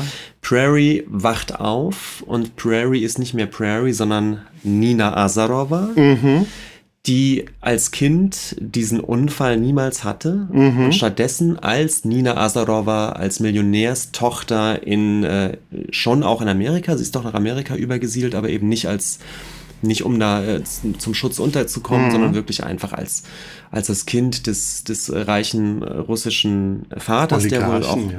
noch lange gelebt hat und ähm, sie ist da als Millionärstochter irgendwie äh, aufgewachsen und muss sich jetzt erstmal sammeln und schnallen, wer sie eigentlich ist mhm. und schnallt dann, ach Gott, es gab damals diesen Unfall nicht und damit bin ich in eine ganz, in einen komplett parallel, in einen Parallelstrang meines eigenen Lebens mhm. eingetaucht, der mhm. mich eben nicht hat zu Prairie äh, werden lassen, der mich nicht hat ähm, in, das, in, in den Keller von Hep letztendlich gekommen zu sein. Und sie findet aber raus, dass natürlich, nee, eben gar nicht natürlich, auch Hep hat mhm. mit ihren Mitgefangenen einen Dimensionssprung gemacht. Mhm. Allerdings nur Hep und Nee, eben nicht nur Hep. Hep und auch ihre Mitgefangenen. Und Aber war Hep denn eigentlich an diesen Paralleldimensionen interessiert oder war das irgendwie das ja, ist jetzt auch nur so ein Zeiteffekt von dem. Nein, das Interessante ja. ist, dass Hep äh, ja die, die Gefangenen die ganze Zeit beobachtet ja. und er kriegt auch spitz dass die anscheinend an diesen Movements arbeiten, die ja. sie nach und nach in ihren NDEs bekommen. Das ist ja nun mal das, was er die ganze Zeit beobachtet und erforscht. Und er schnallt ganz schnell, oh, meine Jungs und Mädchen da unten sind gerade dabei, das Geheimnis zu, äh, das Geheimnis, den Geheimnis auf die Schliche zu kommen, wie man, wie man anscheinend durch Dimensionen reisen mhm. kann. Und das beobachtet er und er guckt sich eben auch diese, diese Movements ab. Und er macht genau wie Prairie, Schrägstrich Nina, den Dimensionssprung zusammen mit einigen der Gefangenen. Mhm. Und wir sind jetzt in der zweiten Staffel also in einer ganz anderen Dimension, äh, wo auch die Figuren zum Teil neu besetzt sind. Homer, der, der Lieblingsgefangene von, von Prairie damals, mit dem sie eine ganz enge Bindung aufbaut, ist plötzlich der Assistent von Hep. Mhm. Und Hep ist wieder der Leiter einer psychologischen Anstalt. Mhm. ähm, ja, viel mehr will ich jetzt alles gar nicht erzählen. Der, es gibt ein paar neue Figuren. Die zweite Staffel ist ungleich komplexer und irritierender nochmal als die ja, erste. Ja, okay. Ja, ähm, irgendwie mussten sie sich ja was überlegen. Ja, ich bin ewig nicht gut reingekommen in die zweite Staffel, also eigentlich fast bis zum Schluss nicht. Und wir ahnen aber, dass die, der, der große Story-Arc, der angeblich auf fünf mh, auf fünf äh, Staffeln ausgelegt What? ist. Okay. Daraus besteht, dass wahrscheinlich jede Staffel eine neue Paralleldimension aufmacht. Mhm. Und dass diese Dimensionen aber auch untereinander natürlich in Verbindung stehen. Mhm. Fünf ist eh die mystische Zahl. Es gibt five movements, Okay. es gibt fünf Gefangene. Ähm, und es gibt anscheinend eben ein Story Arc aus fünf verschiedenen Dimensionen. Ja. Ich finde jetzt, wo du das erzählst, die Serie, finde ich, passt schon sehr, das ist schon alles sehr zeitgemäß. Wir hatten die äh, Fringe, das war ja so eine Mystery, fantastische Science-Fiction-Serie, wo es auch letzt, äh, gegen Ende dann um par ein paralleles Universum ging und ich muss aber auch ein bisschen äh, dran denken an diese Serie, fällt mir jetzt der Name ehrlich gesagt nicht ein, wo irgendwie ein gewisser Prozentsatz der Menschheit auf einmal verschwindet und dann die restliche Menschheit damit irgendwie umgehen muss. Ah ja, The, the Leftovers? The Leftover, Leftover, ja, Leftovers, genau, ja. Und dann gibt es auch noch The Returned, wo dann irgendwie die Toten wiederkommen, allerdings nicht als Stimmt. Zombies. Und ja, Stranger Things, finde ich, hat ja dieses, äh, dieses ganze Paralleluniversum nochmal extrem irgendwie, also diese Trope nochmal äh, extrem aufs Tapet gebracht, finde ich. Und woran mich von der Stimmung her das auch äh, hin und wieder erinnert, ist Sense 8. Hast du das? Mm, ja, natürlich, genau. Ja, das habe ich auch nicht gesehen, aber stimmt, das ist, ja. Was ähnlich funktioniert dahingehend, dass auch Sense8 stark von den Charakteren gelebt Mhm. hat, die man, die man sehr gut kennenlernt und die ja dann auch durch eine Art von, von Telepathie connected sind. Mhm. Hm, Da gibt's auch so einige, einige äh, Parallelen. Hm. Ja, ich weiß nicht. Also hundertprozentig überzeugt hast du mich ehrlich gesagt nicht, die Serie jetzt nochmal anzufangen. Aber vielleicht, wenn es dann mal wieder Winter wird oder so. Ja, man muss auch übrigens wissen, dass natürlich diese Experimente, die zum Teil gezeigt werden, und das ist schon auch, auch düster und Ja. harter Tobak. Das ist auch schon ein bisschen, ja, ein bisschen, ein bisschen Folterporn ist das schon Okay. auch leider. ja, ja, vielleicht war es auch das, dass ich gedacht habe, bis, dass ich bis dahin irgendwie geguckt habe und dann gedacht habe, ach nee, das will ich nicht sehen. Ja. Hm. Aber die letzten zehn Minuten. Ja, okay, die letzten zehn Minuten. So ein bisschen wie bei dem Annihilation-Film, wo ja auch das Ende eigentlich den ganzen Film nochmal richtig gut macht. Ja. So, Benjamin. Die Kunstdefinition. Ja, äh, wollen wir eigentlich eine kleine Pause machen vor, vor unserem länglichen Nachklapp? Und Ich hätte ja gesagt, wir thematisieren das gar nicht. Man hätte jetzt die Kunstdefinitionsmusik einspielen können. Und vorher müssen wir eh nochmal gucken, welche wir machen.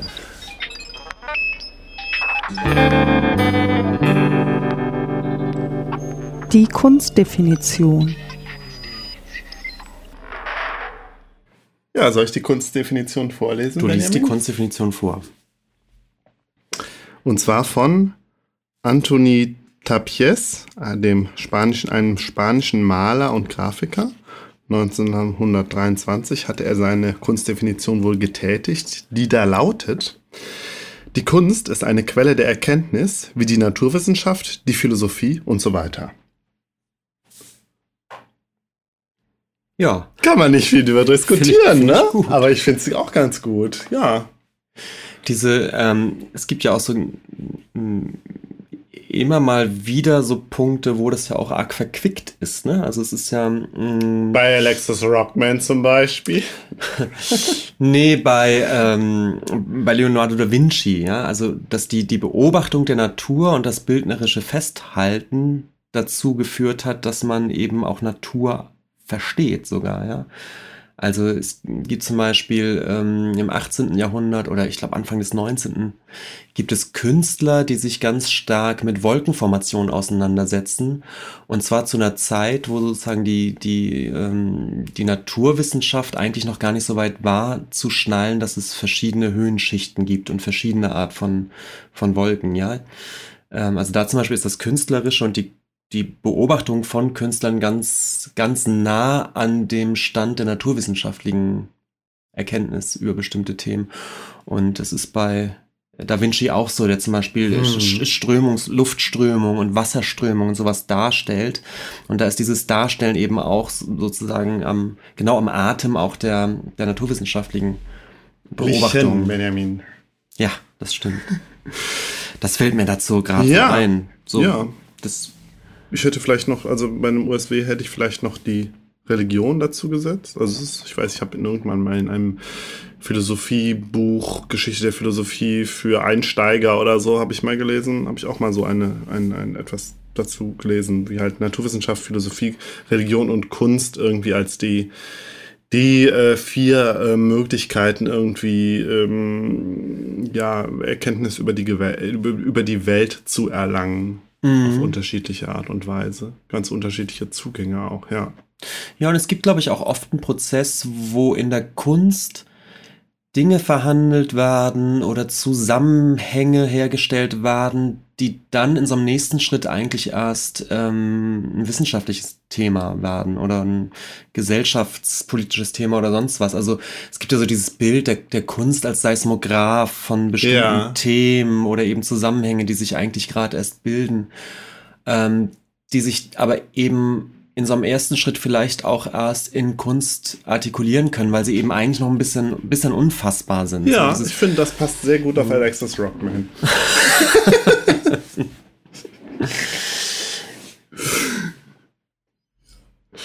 ja, also keine, keine sehr diskussionsreiche Kunstdefinition, aber sie hat mir so gut gefallen, weil sie so, so klar war irgendwie. Also. Ja, ist doch schön. Ja. Wir haben ja jetzt auch noch einiges vor in unserem Nachklapp, nicht wahr? Ja, machst du das Nachklappgeräusch? Ja, ja. So. Mhm. Auf nackter Haut heute, weil wir kurze Hosen tragen. Ja, wir tragen kurze Hosen. Ja, Benjamin, sollen wir es einfach ein bisschen abwechseln mit unseren Nachkleppern? Ja. Ich wollte eigentlich nur kurz erwähnen, äh, ist, wir haben ja über Andreas Eschbach geredet. Andere Podcasts reden mit Andreas Eschbach, nämlich der Nerdizismus in Folge 68. Die machen ein Interview mit Andreas Eschbach, unter anderem über das Perry Roden Buch. Und ja, Benjamin, man darf, glaube ich, doch Perry Roden sagen und nicht, man muss nicht Perry Rodan sagen, wie es, äh, wie es in den diversen anderen Podcasts, die ich zu dem Thema gehört habe, immer hieß. Aber Eschbach sagt auch Rodan. Ja, nee, der sagt Perry Roden, glaube ich. Ach was, ich. ich hab's Vielleicht sagt er auch gehört. beides. Egal. Vielleicht ja. nuschelt er sich Vielleicht auch genau dazwischen einzurecht. Per Per Roden. ja. Wollen wir da vielleicht direkt im Zusammenhang. Du könntest vielleicht über das Buch ein bisschen was sagen, was du das ja gerade. Ja, ja genau. entschuldige bitte. Nee, nee, ich meine, das, das mhm. könnten wir ja dann. Du hast es auch schon gehört, das Interview? Yep. Weil da wird ja viel über das Buch gesprochen. Ja. Ja, ich habe es nämlich gerade gelesen. Ich bin noch nicht ganz durch. Ich habe noch irgendwie 50 Seiten übrig. Mm, und ähm, vielleicht können wir das ja generell nochmal sagen für Leute, die, die sich gar nicht auskennen, die da noch nie von gehört haben. Das Perry Roden ist ja eine Science-Fiction-Heftreihe, eine deutsche. Mhm. Äh, das erste Heft erschien 1961 und seitdem wöchentlich ähm, als, als, als Kioskhäftchen, Heftchen, wie sagt man denn, als Romanheftchen? Als Groschenheft. Als Groschenheft. Roman. Und Eschbach sagt im Interview, glaube ich, ich habe es jetzt nicht geprüft, ob das stimmt, dass noch nie, noch nie, noch nie seit 1961 ja. ein, eine Woche mal ja, kein Heft erschienen er, ja, sei. Genau. Weswegen sich die ganze Heftreihe auf inzwischen über 3000 Hefte zusammen äh, summiert. Und äh, nur um eine, eine Idee vom Ausmaß zu kriegen, das sind inzwischen an Seitenzahlen, entspräche das ungefähr 560 Harry Potter Bändern. Aha. Ach, krass. Und jetzt wird auch klar, was, was einerseits die Faszination ist, andererseits auch so ein Problem, wenn man jetzt anfängt, hm. mit Band 1, liest man bis zu seinem Lebensende, glaube ich, kaum mehr was anderes. Ich weiß ja, aber nicht. er hat ja gesagt, wenn man, wenn man den bei den, bei den äh, glatten Zahlen, also bei den, weiß ich nicht, bei 100, er Zahl oder so anfängt, dann ja. beginnen immer neue Story Arcs. Genau, man kann beim, beim letzten Tausender Heft oder 500er Heft oder so wohl ganz, ganz okay einsteigen. Aber ähm, das ist schon ziemlich atemberaubend und wohl auch die, die längste zusammenhängende literarische Serie, der, der also überhaupt. Es gibt nichts mhm. Vergleichbares. Ja. So, eigentlich. Und ähm, Eschbach hat einige von diesen, von diesen Heftnummern tatsächlich auch als, als Gastautor geschrieben. Also ja. scheint auch ganz gut drin zu sein. Und hat jetzt ähm, eben einen Roman herausgebracht, der heißt Perry Roden, das größte Abenteuer. Mhm. Und ist im Prinzip so ein, ein Sequel. Mhm. Ein Prequel. Ah, ja, stimmt. Ein Prequel, genau. Und ähm, zwar also die startet, Vorgeschichte sozusagen. Genau, die Heftreihe startet eben damit wohl, hm, wir befinden uns in so einer Art ähm, parallelen Geschichts, äh, Geschichts, äh, wie sagt man, Mhm. einer Parallelgeschichte zur eigentlichen. Und zwar besteht die daraus, dass ähm. Perry Roden ist ein, ein Air Force-Pilot, der ähm, eben der erste Mann auf den Mond war. Mhm. Nicht Neil Armstrong, sondern Perry Roden. Und Perry Roden entdeckt da eine außerirdische Spezies mit Die einer, Arakoniden. die Arkoniden mit einer, mit einer hochentwickelten Technologie, die man eben jetzt für die Menschen nutzbar macht. Und mit dieser Entdeckung der Technologie ähm, ist, äh, beginnt für die Menschheit eben der Aufbruch ins Weltraumzeitalter. Mhm. So, das, das ist der Beginn dieser Perry Roden Heftreihe. Und äh, Eschbach schreibt jetzt das Prequel und erzählt uns jetzt etwas über die Person Perry Roden als Kind, als Jugendlicher, seine Karriere als Air Force Pilot. Ähm, schön reingestrickt ist denn die Entwicklung der Raumfahrt. Und zwar über weite Strecken, so wie sie sich tatsächlich ereignet hat. Also diese allerersten, der, der Sputnik ist ein großes Thema, die allerersten Apollo-Missionen. Ähm, und wie gesagt, das Ganze auch noch so, wie sich zugetragen hat, eben ganz bis kurz vor zur ersten Mondlandung, wo sich dann natürlich sozusagen, muss er natürlich dann die Abbiegung nehmen in die Perry Roden Heftreihe, dass dann natürlich Perry Roden der Erste auf dem Mond war. Und ähm, was er dabei macht, ist das, was er selbst in diesem Interview auch als Forrest Gumping ja, bezeichnet. sehr guter Begriff. Nämlich Perry Roden, der, der ja dann so in der Nachkriegszeit und in den 50er, 60ern so aufwächst, ähm, ähm, stolpert auch äh, über einige geschichtliche Ereignisse. Also er lernt zum Beispiel Martin Luther King kennen. Also nicht ganz persönlich, aber er ist bei einem Gottesdienst von, von, von Martin Luther King. Er wurde Ähm, ins Bild geschnitten. Genau, und äh, er stolpert auch durch, also das ist übrigens auch leider, finde ich bis jetzt, das ist die, die schwächste Episode. Er stolpert in die 68er Mai-Unruhen in Paris, in diese Studentenrevolte rein. Und all diese Episoden sind wohl wichtig äh, für Eschbach, um so ein bisschen zu erklären, wie Perry Roden eben nicht nur ein tollkühner Air Force-Pilot ist, sondern eben auch so ein, so ein politisches Bewusstsein entwickelt. Er ist ja schon auch so der perfekte Held, oder? Also er ist schon, äh, er Ja, ist schon ein Gary Stu. Der ist erstaunlich stromlinienförmig. Und ich glaube, das war auch ein Problem für Andreas Eschbach, denn in der Heftreihe, obwohl die, wie gesagt, ungefähr 560 Harry Potter Bände lang ist, Ja. ist aber die Person Perry Roden als Figur Ja.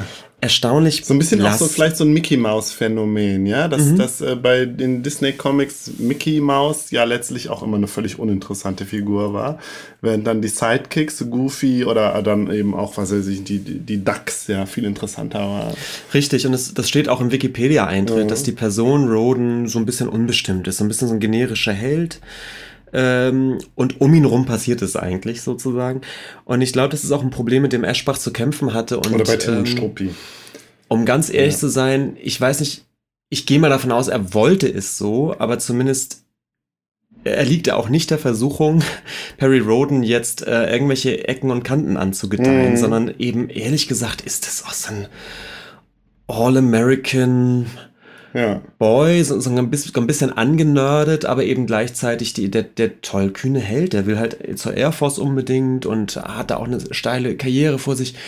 Ist dann so ein ganz bisschen unangepasst und eckt dann auch mal an, aber Ja. immer so, dass es ihm Ja, aber doch ich meine, gelingt, eine ist ja, Karriere er zu muss, machen. er muss, äh, Eschbach muss ja auch den Fans irgendwie wa- was bieten, ne? Ja. Da kann er da ja jetzt auch nicht. Und ich glaube, er ist ja letztlich auch selber Fan.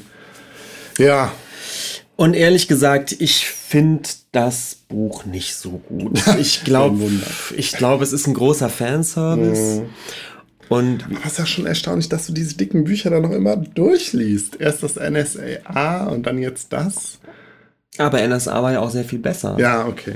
Und man merkt leider bei dem Perry Roden Buch, es ist eben dieses Sequel und dadurch, dass er natürlich in dem, in dem Korsett gefangen war, jetzt auch Ah. nichts, weißt du, nichts total Sonderbares dazu erfinden zu können, ähm, plätschert das auch dann doch so ein bisschen vor sich hin. Und es ist, äh, mich, ich, mich hat's relativ kalt gelassen, was dahingehend erstaunlich ist, dass ich erstens Eschbachs Schreibstil ja so als, als Schmökerromane ganz gerne mag und zweitens, dass mich dieses ganze Thema schon auch interessiert, so diese frühe Raumfahrt, super spannend. Also das, ich habe da so ein leichtes Nerdtum hin und trotzdem ist es, ähm, Ich finde es nicht ganz so spannend. Hm. Aber es könnte natürlich, also es hätte ja für mich jetzt auch ähm, der Weg sein können, mich mit Perry Roden zu beschäftigen, aber das wird nicht passieren. Das wird nicht passieren. Hm. Gut. Ähm, was ich eben bei, bei ähm, Alexis Rockman ganz vergessen habe zu erwähnen, ist, dass er beteiligt war an dem Film Life of Pi, Schiffbruch mit Tiger. Dass er da als Konzeptdesigner irgendwie mitgewirkt hat und da einige, äh, gerade halt diese Szenen ähm, mit den Unterwasserlebewesen. Hast du den Film eigentlich gesehen? Ja diesen Unterwasser, diesen glitzernden Unterwasserlebewesen und ich glaube auch diese Szene mit dieser schwimmenden Insel. Mhm. Ist ja mit das Beste an dem ganzen Film, finde ich. Das auch das mit das fantastisch. Ja, was mich auch wieder sehr an Walter Mörs erinnert hat. Ein bisschen, ja. ja. Oh, Walter Mörs. Ja, der hat es, auch wieder Es gibt ein Buch. neues Buch, was ja. alle, alle schlecht finden. Ach so, das wusste ich gar nicht. Äh, Life of Pi, ja, interessanter, schön bunter Film habe ich aber auch nicht mehr zu sagen. Wir können gerne kurz über Walter Mörs reden.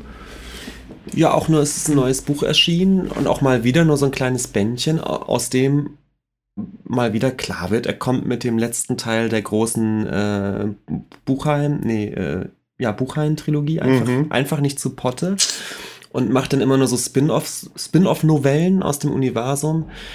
Und ähm, laut den Kritiken, klar gibt es immer die Fans, die alles geil finden, aber ein großer Teil ist inzwischen so wahnsinnig frustriert, weil es einfach auch nicht mehr so inspiriert ist. Also irgendwie kommt. Ja, das hatte ich ja schon bei dem, bei dem äh, äh, äh albtraumfarbenen Nachtmar.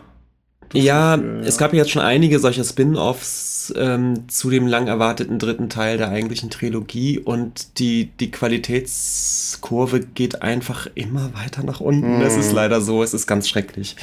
Ja, ich bin mal gespannt, wie es dann bei George R. R. Martin ist. Game of Thrones geht ja jetzt zu Ende, die Fernsehserie, und das nächste Buch lässt ja immer noch auf sich warten. Mhm. Ah ja.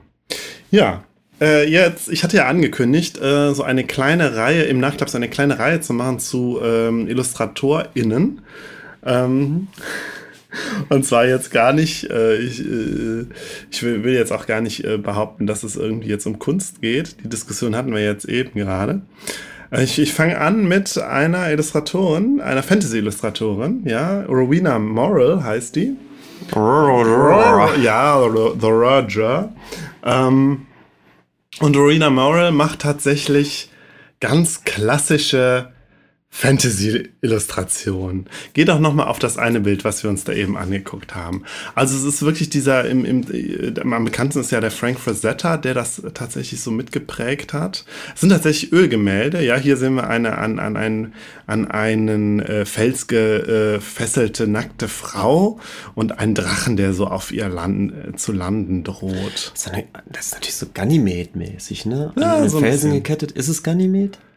Äh, ich weiß es gar nicht. Es gibt auf Prometheus. jeden Fall doch Prometheus, ja. Ja, ja, Prometheus. Da wird nicht Ganymed, Prometheus. Ja, Prometheus. ja sicherlich. Ähm, naja, auf jeden Fall ist es halt diese ganz, man, man, man kennt Fantasy-Illustration. Es ist halt, äh, es ist halt so der Inbegriff des Kitsches oder des Camps. Ja. ja. So.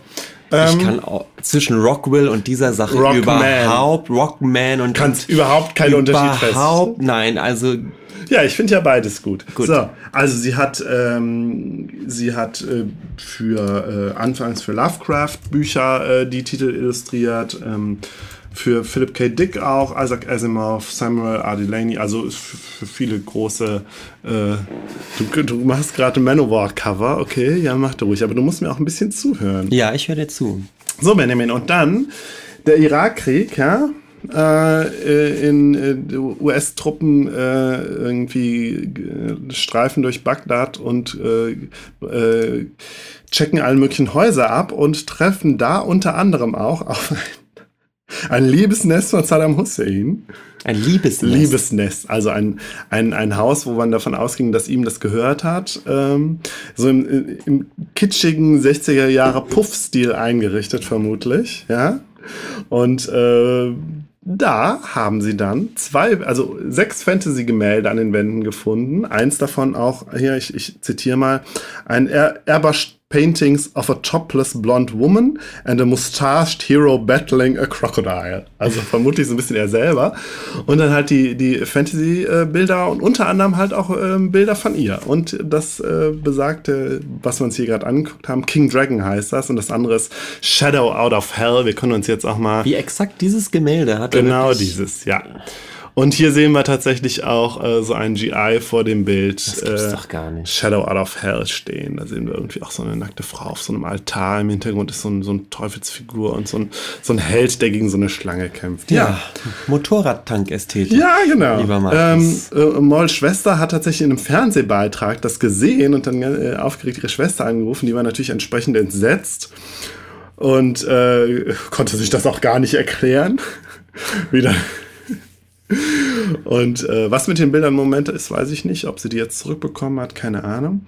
Ich habe nur äh, in, in, im, Inter im Internet findet man ein Zitat von einem ähm, Journalist des Guardian, Jonathan Jones, der über die Kunst, äh, ja, der sich auslässt über den Kunstgeschmack von von ähm, Saddam Hussein. Ach so. These art, these are art for the barely literate or the barely sentient, dredged from some red-lit back alley of the brain.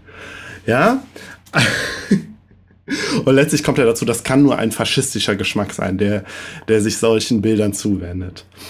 Ja, und ich finde es, also es ist natürlich eine, es ist irgendwie eine lustige Geschichte für Rowena Merrill, tut's mir, nat- Merrill tut's mir natürlich ein bisschen leid. Aber ich finde es schon auch interessant, weil es natürlich alle Vorurteile gegenüber diesen Bildern bestätigt. Und ich habe das Gefühl, ich habe ja äh, doch schon einen, einen sehr großen Camp-Blick auf diese Art von Illustrationen entwickelt. Und äh, was aber natürlich nicht bedeutet, dass man die auch immer noch ganz, ganz naiv lesen kann als tolle Abenteuerbilder, wo es irgendwie um Hübsche Frauen und starke Drachen. Genau. Ja. Das war die kleine Anekdote. Mir tut es ein bisschen leid, dass äh, Rowena Morrill jetzt hier äh, so äh, als erstem von meiner neuen kleinen Reihe, äh, äh, wo es gar nicht so sehr um ihre Kunst geht, sondern eher um die Anekdote. Andererseits finde ich die Anekdote Ja, doch so Schon epic. epic, dass ich sie auf jeden Fall erwähnen wollte. Aber weißt du, was, was ich immer denke, du sagst, es tut tut dir leid für sie so, aber die Leute oder der Erfolg ist ja doch beschieden dadurch, dass die meisten Leute, die das toll finden, glaube ich, haben keinen Camp-Blick drauf. ja, natürlich. So, Aber es muss ja trotzdem, nicht- muss dann ja trotzdem nicht jeder, jeder direkt ein Saddam Hussein sein. Weißt du? Nein, das nicht. Ich würde auch nicht sagen, dass es eine faschistische Kunst ist oder so. Aber Nein, aber ein faschistischer Geschmack, ein faschistischer Geschmack mag sich solchen Bildern dann zuwenden. bestimmt. Ja. Genauso wie eine Art von, von Banausentum. Also ich, Ja. so ein, na gut, müssen wir jetzt nicht weiter. Nee, ich bin auch schon durch mit meiner kleinen Anekdote. Jetzt bist du wieder dran. Du hast noch was zu einem Buch, nicht wahr?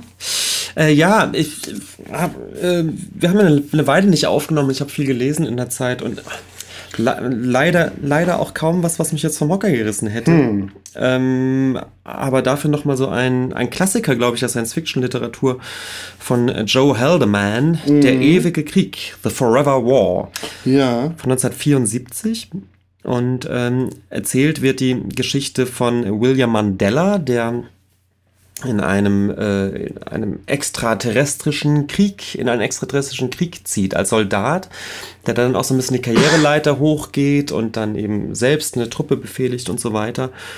Und ähm, äh, dieser, dieser Krieg gegen die äh, Taurier Mhm. findet aber eben gar nicht in der Nähe der Erde statt, sondern, sondern weit, weit weg. Also es gibt- eigentlich besteht kaum eine direkte Gefahr für, für die Erde, sollte man annehmen. Man weiß eigentlich gar nicht, warum man diesen Krieg führt, zumindest er als Soldat weiß es nicht. Und trotzdem gibt es diesen Krieg und der zieht sich über, über Jahrzehnte lang. Es gibt auch große Zeitsprünge ähm, aufgrund dieser, wie sagt man, der, äh, dieser Relativität der Zeit. Ja, okay. Genau, ich glaube, die reisen immer nahe Lichtgeschwindigkeit dahin zu diesen, zu diesen Einsatzorten. Deswegen vergeht sehr, sehr viel Zeit, ähm, die der Man Mandela aber eben relativ so nicht wahrnimmt. Mhm. Und ähm, hat eben verschiedene Kriegsschauplätze, es gibt verschiedene kleine Schlachten und so weiter. Und ähm, dieser Krieg wird als, je länger der dauert, einfach als wahnsinnig äh, sinnlos eigentlich wahrgenommen. Und die, die Schlusspointe ist dann auch, dass äh, Mandela selbst, obwohl er letztendlich nur irgendwie ein paar Jahre in diesem Krieg war, sind aber auf der Erde dann irgendwie 800 Jahre oder sowas Mhm. äh, vergangen und äh, die Menschheit hat sich dahingehend weiterentwickelt, dass als er dann letztendlich doch zur Erde zurückkehrt, die Leute ihm auch leider sagen müssen, naja, diese ganze Kriegsgeschichte war totaler Blödsinn und es tut uns ein bisschen leid, dass du jetzt dein Leben dafür so ein bisschen geopfert hast, aber ähm, eigentlich totaler Bullshit. Mm, Und die, äh, die Parallele ist natürlich ganz klar 1974 der Vietnamkrieg. Mhm, also ein, ja. ein Krieg, äh, der aus US-amerikanischer Perspektive auch immer äh, den Leuten, also gerade den Soldaten, nicht klar war, wofür und wogegen sie gerade kämpfen. Weil, weil ja die USA selbst nicht, nicht äh, unmittelbar bedroht, Bedroht war. waren, ja. Es war eben ziemlich weit weg. Die, die Fronten waren dann zum Teil auch so ein bisschen unklar und, glaube ich, einer der ersten Kriege, ähm, in denen auch die US-amerikanische Bevölkerung immer, immer mehr in diese Sinnfrage verstrickt war, warum Mhm. man diesen Krieg eigentlich führt. Ja. Ähm, Ja, das war eine große Krise, ne? Also für die US-amerikanische Gesellschaft tatsächlich, ja.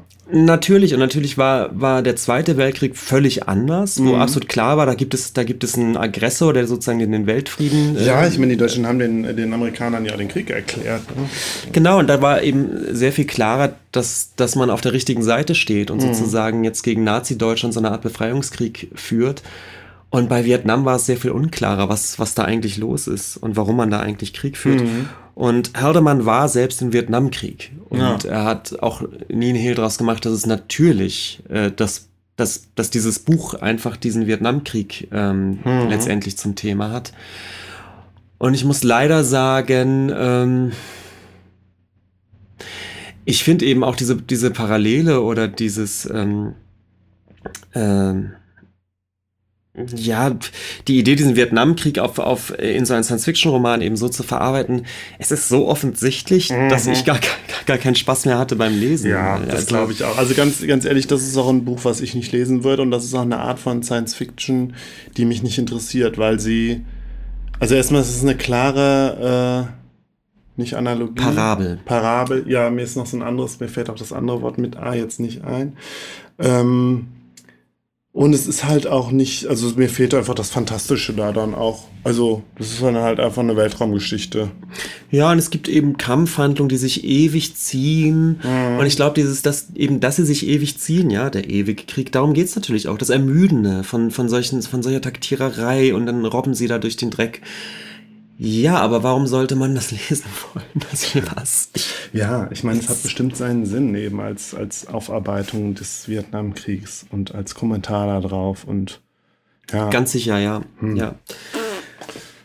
Nun gut. Soll ich, äh, ich erzähle noch ganz kurz was, ähm, bevor ich dann kurz was über die Subscribe sage. Und zwar, ich will nur kurz erwähnen, äh, es gibt jetzt äh, eine Serie, eine Verfilmung der, des Buches äh, Die Stadt und die Stadt, The City and the City von China Miéville, über den haben wir in unserer ersten Folge geredet. Ah, Die Serie ist ganz gut. Ja, mehr habe ich auch nicht dazu zu sagen. Also ich habe ja über das Buch auch schon, glaube ich, ein, zwei Mal was gesagt. aber hast Ähm, du die gesehen? Wo, wo kann man ja. die denn sehen? äh, bei einem großen, äh, also bei einem großen Anbieter, nicht bei Netflix. Mit, nein, bei Amazon kann man die kaufen für ein paar Euro. Und äh, es lohnt sich, aber ich war auch nicht vom Hocker gehauen, aber das lag einfach da. Die ist, glaube ich, sehr nah am Buch tatsächlich. Und ja, ich habe ja schon über das Buch gesagt, die Grundidee mit den zwei Städten, die ineinander verschränkt sind, ist total spannend, aber die Geschichte, die Story überzeugt mich irgendwie nicht. Mhm. Ja. Ja.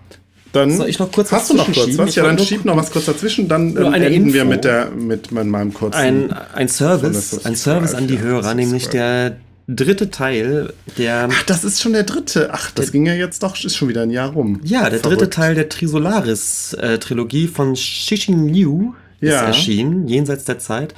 Und da wir ja den, zumindest den ersten Teil, glaube ich, besprochen hatten, Ja.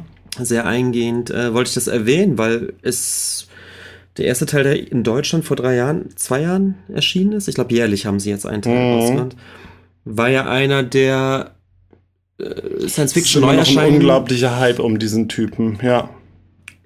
Ja, aber in diesem Fall finde ich halt tatsächlich zurecht. Also das, die, die ersten beiden Teile haben mich Mhm. schon, ich fand die super. Ich fand super gute, also kurzweilig und klug und alles, also ja, ich bin da ein bisschen Fan. Ja, ich denke, vielleicht äh, müssen wir doch irgendwie noch mal ein bisschen mehr über die Story. Nicht jetzt, aber mich würde schon interessieren, was da, worum es geht. Und Musst du ich, ja wirklich äh, nicht jetzt machen. Das ist ja jetzt auch schon, wir haben ja jetzt schon viel geredet. Man kann natürlich den, den Mhm. Hype auch nervig finden. Ich habe ja auch gesagt, das Marketing äh, vom Heine Verlag drumrum ist auch extrem anstrengend und ein bisschen drüber. Ähm, Mhm. Ja.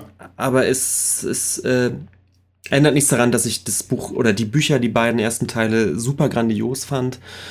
Und ähm, ich bin jetzt sehr gespannt. Ich werde das demnächst Ah, anfangen okay. zu lesen und äh, freue mich riesig drauf. Ja, dann berichte doch vielleicht mal in einem der nächsten Folgen. Und dann höre ich vielleicht mal den zweiten, zumindest den zweiten Teil mal als Hörbuch. Können wir da noch mal ein bisschen drüber erzählen.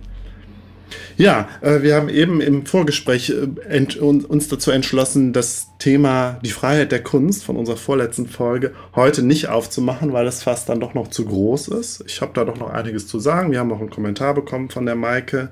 Vielen Dank dafür übrigens. Ja, vielen Dank. Ähm, und ähm, ja, das machen wir in einer der nächsten Folgen. Wir haben ja das Buch auch immer noch nicht zu Ende gelesen, ne? Oder hast du es zu Ende gelesen? Nee, ich Nee. Äh, quäle mich ja durch, durch Perry Rodens Jugendeskapaden. Gut, das steht auf jeden Fall noch an. Ich erzähle ein bisschen was von der Subscribe, ja, der großen PodcasterInnen-Konferenz, die hier in Köln war, am 22. bis 24. April. Ähm, ja, Wie war das Essen? schlecht. Gott, warum fragst du mich das? Das Essen war halt wirklich nicht Ich wollte, ich wollte anekdotisch das, das, Essen Thema war nicht einführen. gut. Ich will aber jetzt auch gar nicht lästern. Ich habe mich im Vorfeld schon beschwert über den hohen Preis. Ja, ist, ist, ist aber, ach ja, die haben das schon alle, alles ganz toll da gemacht und organisiert und es war auch echt eine schöne Veranstaltung. So. Und du hast die Fahne des E E&U-Gesprächs hochgehalten. Nein, ich war ein bisschen eingeschüchtert. Ich war nämlich, ich habe gemerkt, oh, ich bin doch viel mehr Podcast-Hörer als Podcast-Macher vom Gefühl her und war deswegen so ein bisschen eingeschüchtert von den ganzen anderen PodcasterInnen, die da rumliefen, die man so kennt, die ich so kenne, ja. Dann steht man dann auf einmal neben so einem Tim Pritlove oder so einem Stefan Schulz oder so. Also jetzt unabhängig davon, ob ich das alles immer gut finde, was die machen oder nicht, aber es war einfach, es war einfach eine interessante Erfahrung. Ich habe mich sehr gefreut, äh, die Daniela zu treffen und mit ihr da auch so ein bisschen über dieses Gelände da zu laufen vom Deutschlandfunk und sie hat sich echt viel Zeit genommen. Sie hat ja auch ihr, also nicht, nicht ihr Projekt von sich, von ihr selbst, sondern da, wo sie beteiligt ist, die podcasterinnen.org vorgestellt. Ähm, ja, das Thema, sowieso das Thema so Repräsentation, äh, Diversity, Gender, äh, Feminismus war recht präsent in, dem, äh, in der ganzen Veranstaltung. Ähm, und ich muss auch ehrlich sagen, die Talks und so zu dem Thema waren noch mit das Interessanteste und das, das, wo ich auch das Gefühl hatte, da passiert auch so am meisten. Ähm, ja, ich habe zwei Hörerinnen kennengelernt, die mich ansprachen. Da habe ich mich auch total gefreut, war auch völlig gedacht, oh Gott, ja, wie cool das ist. Ja. Ähm, und ich habe äh, teil, tatsächlich auch teilgenommen an einer Diskussion zum Thema Filmpodcasts. Ja, als ein, wir sind ja auch offizieller Filmpodcast. Und ich war bei einem Vortrag von einem der beiden Podcaster des Podcasts Das Neue Berlin. Mhm. Ich weiß nicht, ob du davon schon mal gehört hast. Nee, ich ich bin auch tatsächlich erst durch, durch das Programm von der Subscribe darauf aufmerksam geworden. Und äh, ja, das sind halt so zwei Typen, Jan und Leo heißen die, die sind beides Sozialwissenschaftler und äh, also sie nennen sich das Feuilleton von unten und sie machen auf einem sehr hohen akademischen Niveau, besprechen sie ähnliche Themen wie wir. Nein, also es ist halt schon tatsächlich teilweise philosophisch, aber auch be be besprechen Tages, also mehr oder weniger tagesaktuelle Diskussionen. Äh, zum Beispiel sprechen sie über Verschwörungstheorien, äh, über ja ein, eine Folge die neuen Bilderstürmer, wo sie über, über genau das gesprochen haben, wo wir drüber gesprochen haben. Äh, viele tatsächlich philosophische Themen, Adorno und äh, ja, also einmal so querbeet durch. Wie gesagt, auf einem sehr hohen Niveau kann man sehr viel von lernen. Ich schätze die auch sehr. Tatsächlich war ich von dem Vortrag ein bisschen enttäuscht, weil ich ähm, ja ähm, also dieses ganze, diese ganze Subscribe fand ich hat so stand so ein bisschen unter dem Motto ähm, das Format Laber-Podcast doch so ein bisschen zu äh, supporten, ja, weil ich glaube, also in der ganzen Podcast-Diskussion gibt es unter anderem ja die Diskussion darum, sehr, äh, sehr ähm, hochkonzeptuelle, featureartige Podcasts zu präsentieren versus dem klassischen Laber-Podcast, wo ja, in der Regel zwei Männer sich zusammensetzen und quatschen, so wie wir das auch machen. Mhm. Und ich hatte das Gefühl, die Subscribe hat sehr unter dem Motto gestanden, dieses Konzept Laber-Podcast zu supporten und so und auch mhm. dem nochmal irgendwie so eine Basis zu geben, intellektuell. Da der Stefan Schulz und der Tim Pritlove und der Moritz Klenk haben da sehr viel zu gesagt. Natürlich so. auch in Abgrenzung zur professionellen Radio. Äh, das sowieso, Features, das ne? sowieso, aber auch innerhalb der Podcast-Diskussion ist das ja. Ich meine, mhm. Podcasts mhm. sind ja nicht zuletzt durch dieses US-amerikanische Serial nochmal so groß geworden. Ja.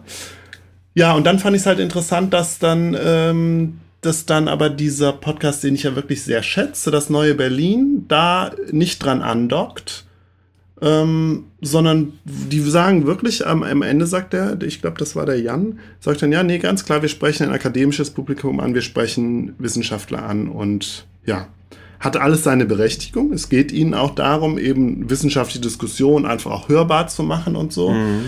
Aber ich habe gedacht, ja, schade aber, dass ihr trotzdem dann ähm, einfach hinter dieser akademischen Schwelle bleibt. Hab mich dann aber dann nochmal ehrlich gesagt bestärkt gefühlt, gerade durch das Ganze, durch die ganze Diskussion auf der Subscribe, dass das, was wir hier machen, ja, so fehler, fehlerfreudig wie wir auch sind, dass das schon völlig gut, völlig okay ist und wir einfach so weitermachen können und uns keine graue Haare wachsen müssen, wenn wir mal Quatsch erzählen. Mal, das ist doch schön. Ja. Wenn das der Outcome ist, dass ja. wir weitermachen können ja. mit ruhigem Gewissen, dann ist es doch genau. schön. Okay. Ja. So, Benjamin.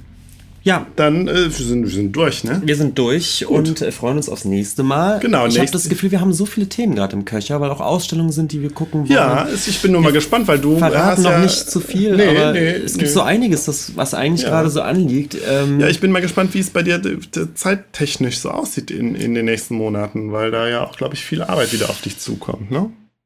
Ja, ich äh, erzähle vielleicht nächstes Mal ein bisschen. Mhm. Ich habe ne, ich, ich hab lange an einer, an einer Publikation gearbeitet, die mhm. jetzt Ende des Monats rauskommt. Erzähle ich vielleicht das nächste Mal was drüber, wenn sie dann wirklich rausgekommen mhm. ist. Äh, arbeitsmäßig hat sich bei mir einiges getan ähm, und Urlaub ist jetzt und jetzt ist auch noch das Wetter gut und man will rausgehen.